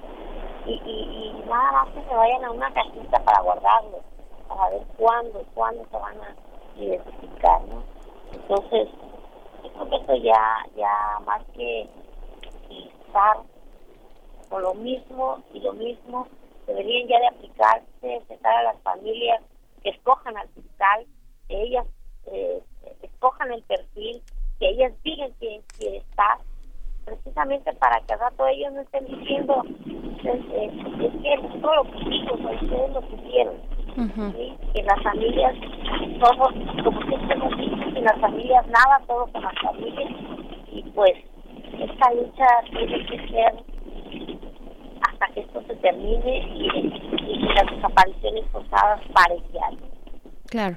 Eh, Isabel Cruz Bernal, estamos ya a punto de, de, despedirnos, pero también, bueno, quisiera hacerte esta pregunta eh, o bueno, que continuara sobre qué le exigen, qué le piden, qué, qué, tienen que decirle al fiscal general. Eh, pues estamos a, ocho días, a ocho días de que se cumpla este plazo para un fiscal de derechos humanos.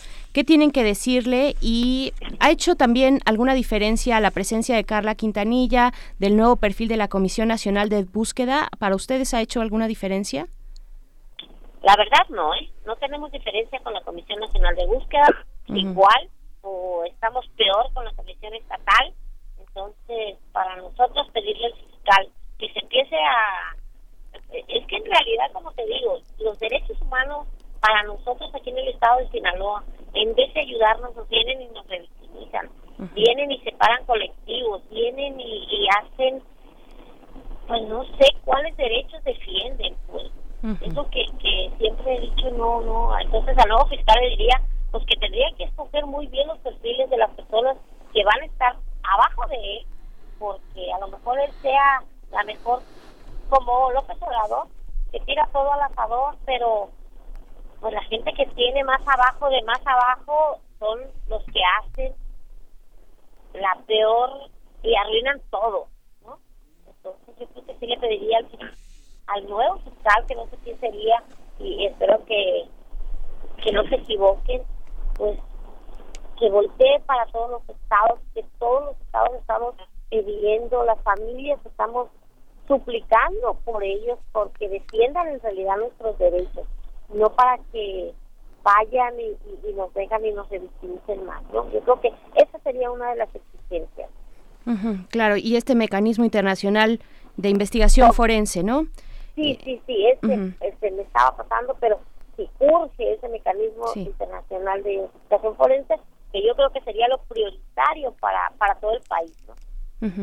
Perfecto, pues bueno, Isabel, sabemos que estás eh, pues ya eh, camino al lugar de búsqueda. Eh, te agradecemos, te agradecemos mucho, Isabel Cruz Bernal, que hayas conversado con nuestra audiencia, que hayas hecho una pausa en tus actividades. le mandamos un abrazo también a quienes te acompañan, al colectivo de Sabuesas Guerreras allá en Sinaloa. Muchísimas gracias, Isabel. No, muchísimas gracias a ustedes y gracias. Vamos camino a sacar esos tesoros que nos esperan. Chicas, les mandan saludos desde la radio. Digan hola. Hola. Eh, saludos todos y pues muchísimas gracias. Un abrazo, un abrazo a todas, Isabel. Igualmente, abrazo también.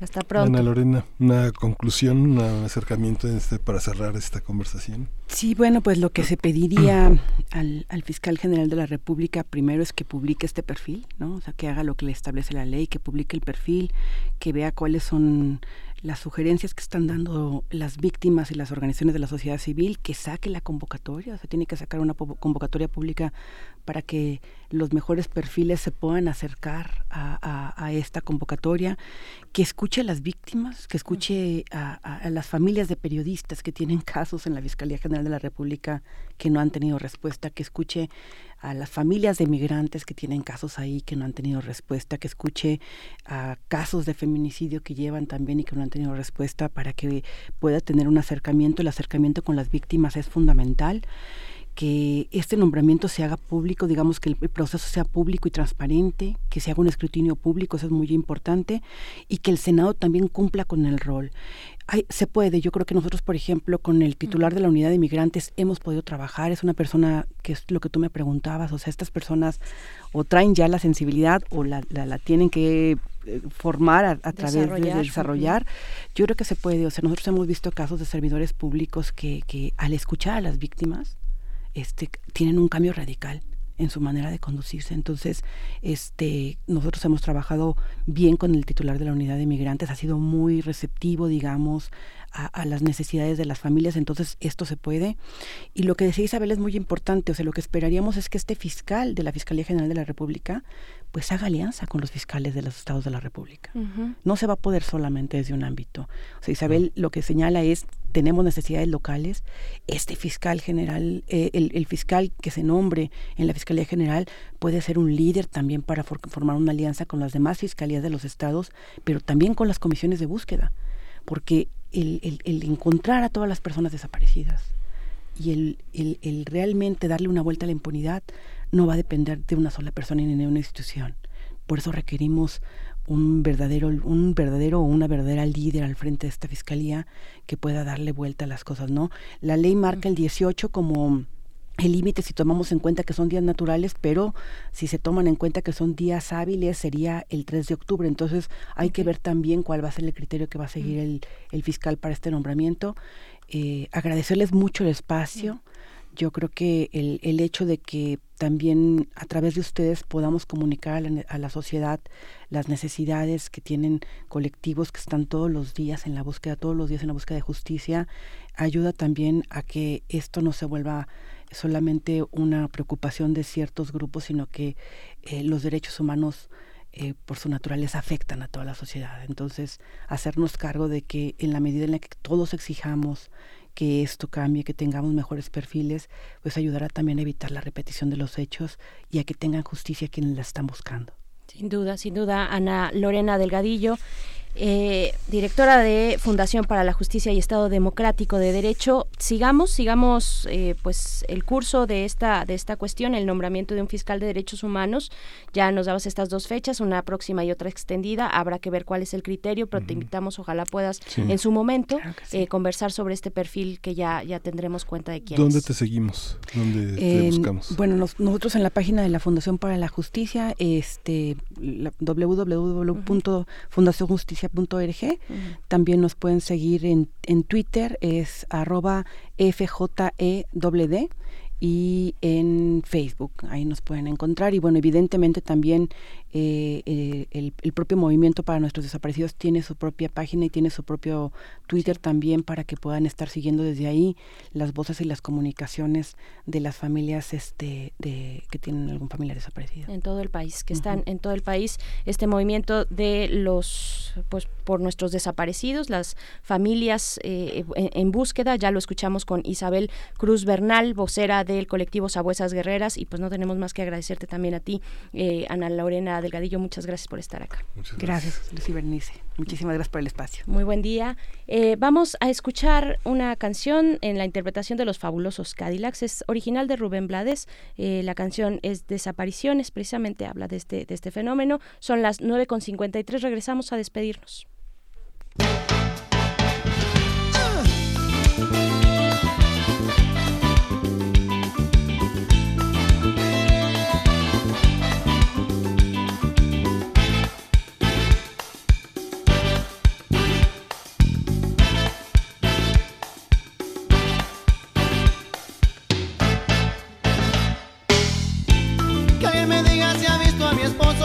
Preguntaba la doña. Se llama Ernesto y tiene 40 años. Trabaja de peón en un negocio de autos. Llevaba camisa oscura y pantalón claro. Salió de noche y no ha regresado. Oh, y yo no sé ya qué pensar. Pues esto antes no me había pasado. Llevo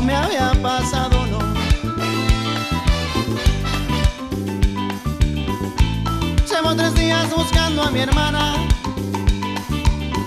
Se llama Altagracia igual que la abuela. Salió del trabajo para la escuela. Llevaba puesto jeans y una camisa blanca. No ha sido el novio, el tipo está en su casa. Oh, oh, no saben de ella en la policía y en el hospital. En el hospital. Ay, por favor, que alguien me diga si ha visto a mi hijo. Es estudiante de medicina. Se llama Agustín y es un buen muchacho. Esa vez es terco cuando opina. Lo han detenido, no sé qué fuerza. Pantalón blanco, camisa rayas. Paso ante ayer. Paso ante ayer. Cla, cla, Clara se llama mi madre. Ella es un alma de Dios y no se mete con nadie. Se la han llevado de testigo por un asunto que es nada más conmigo. Y yo fui a entregarme hoy por la tarde. Y ahora vi que no saben quién se la llevó del cuartel. ¿Quién se la llevó?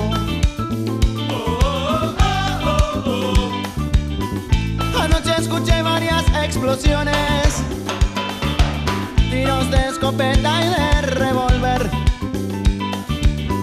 acelerados, frenos, gritos, ecos de botas en las calles, toques de puertas, quejas por dioses,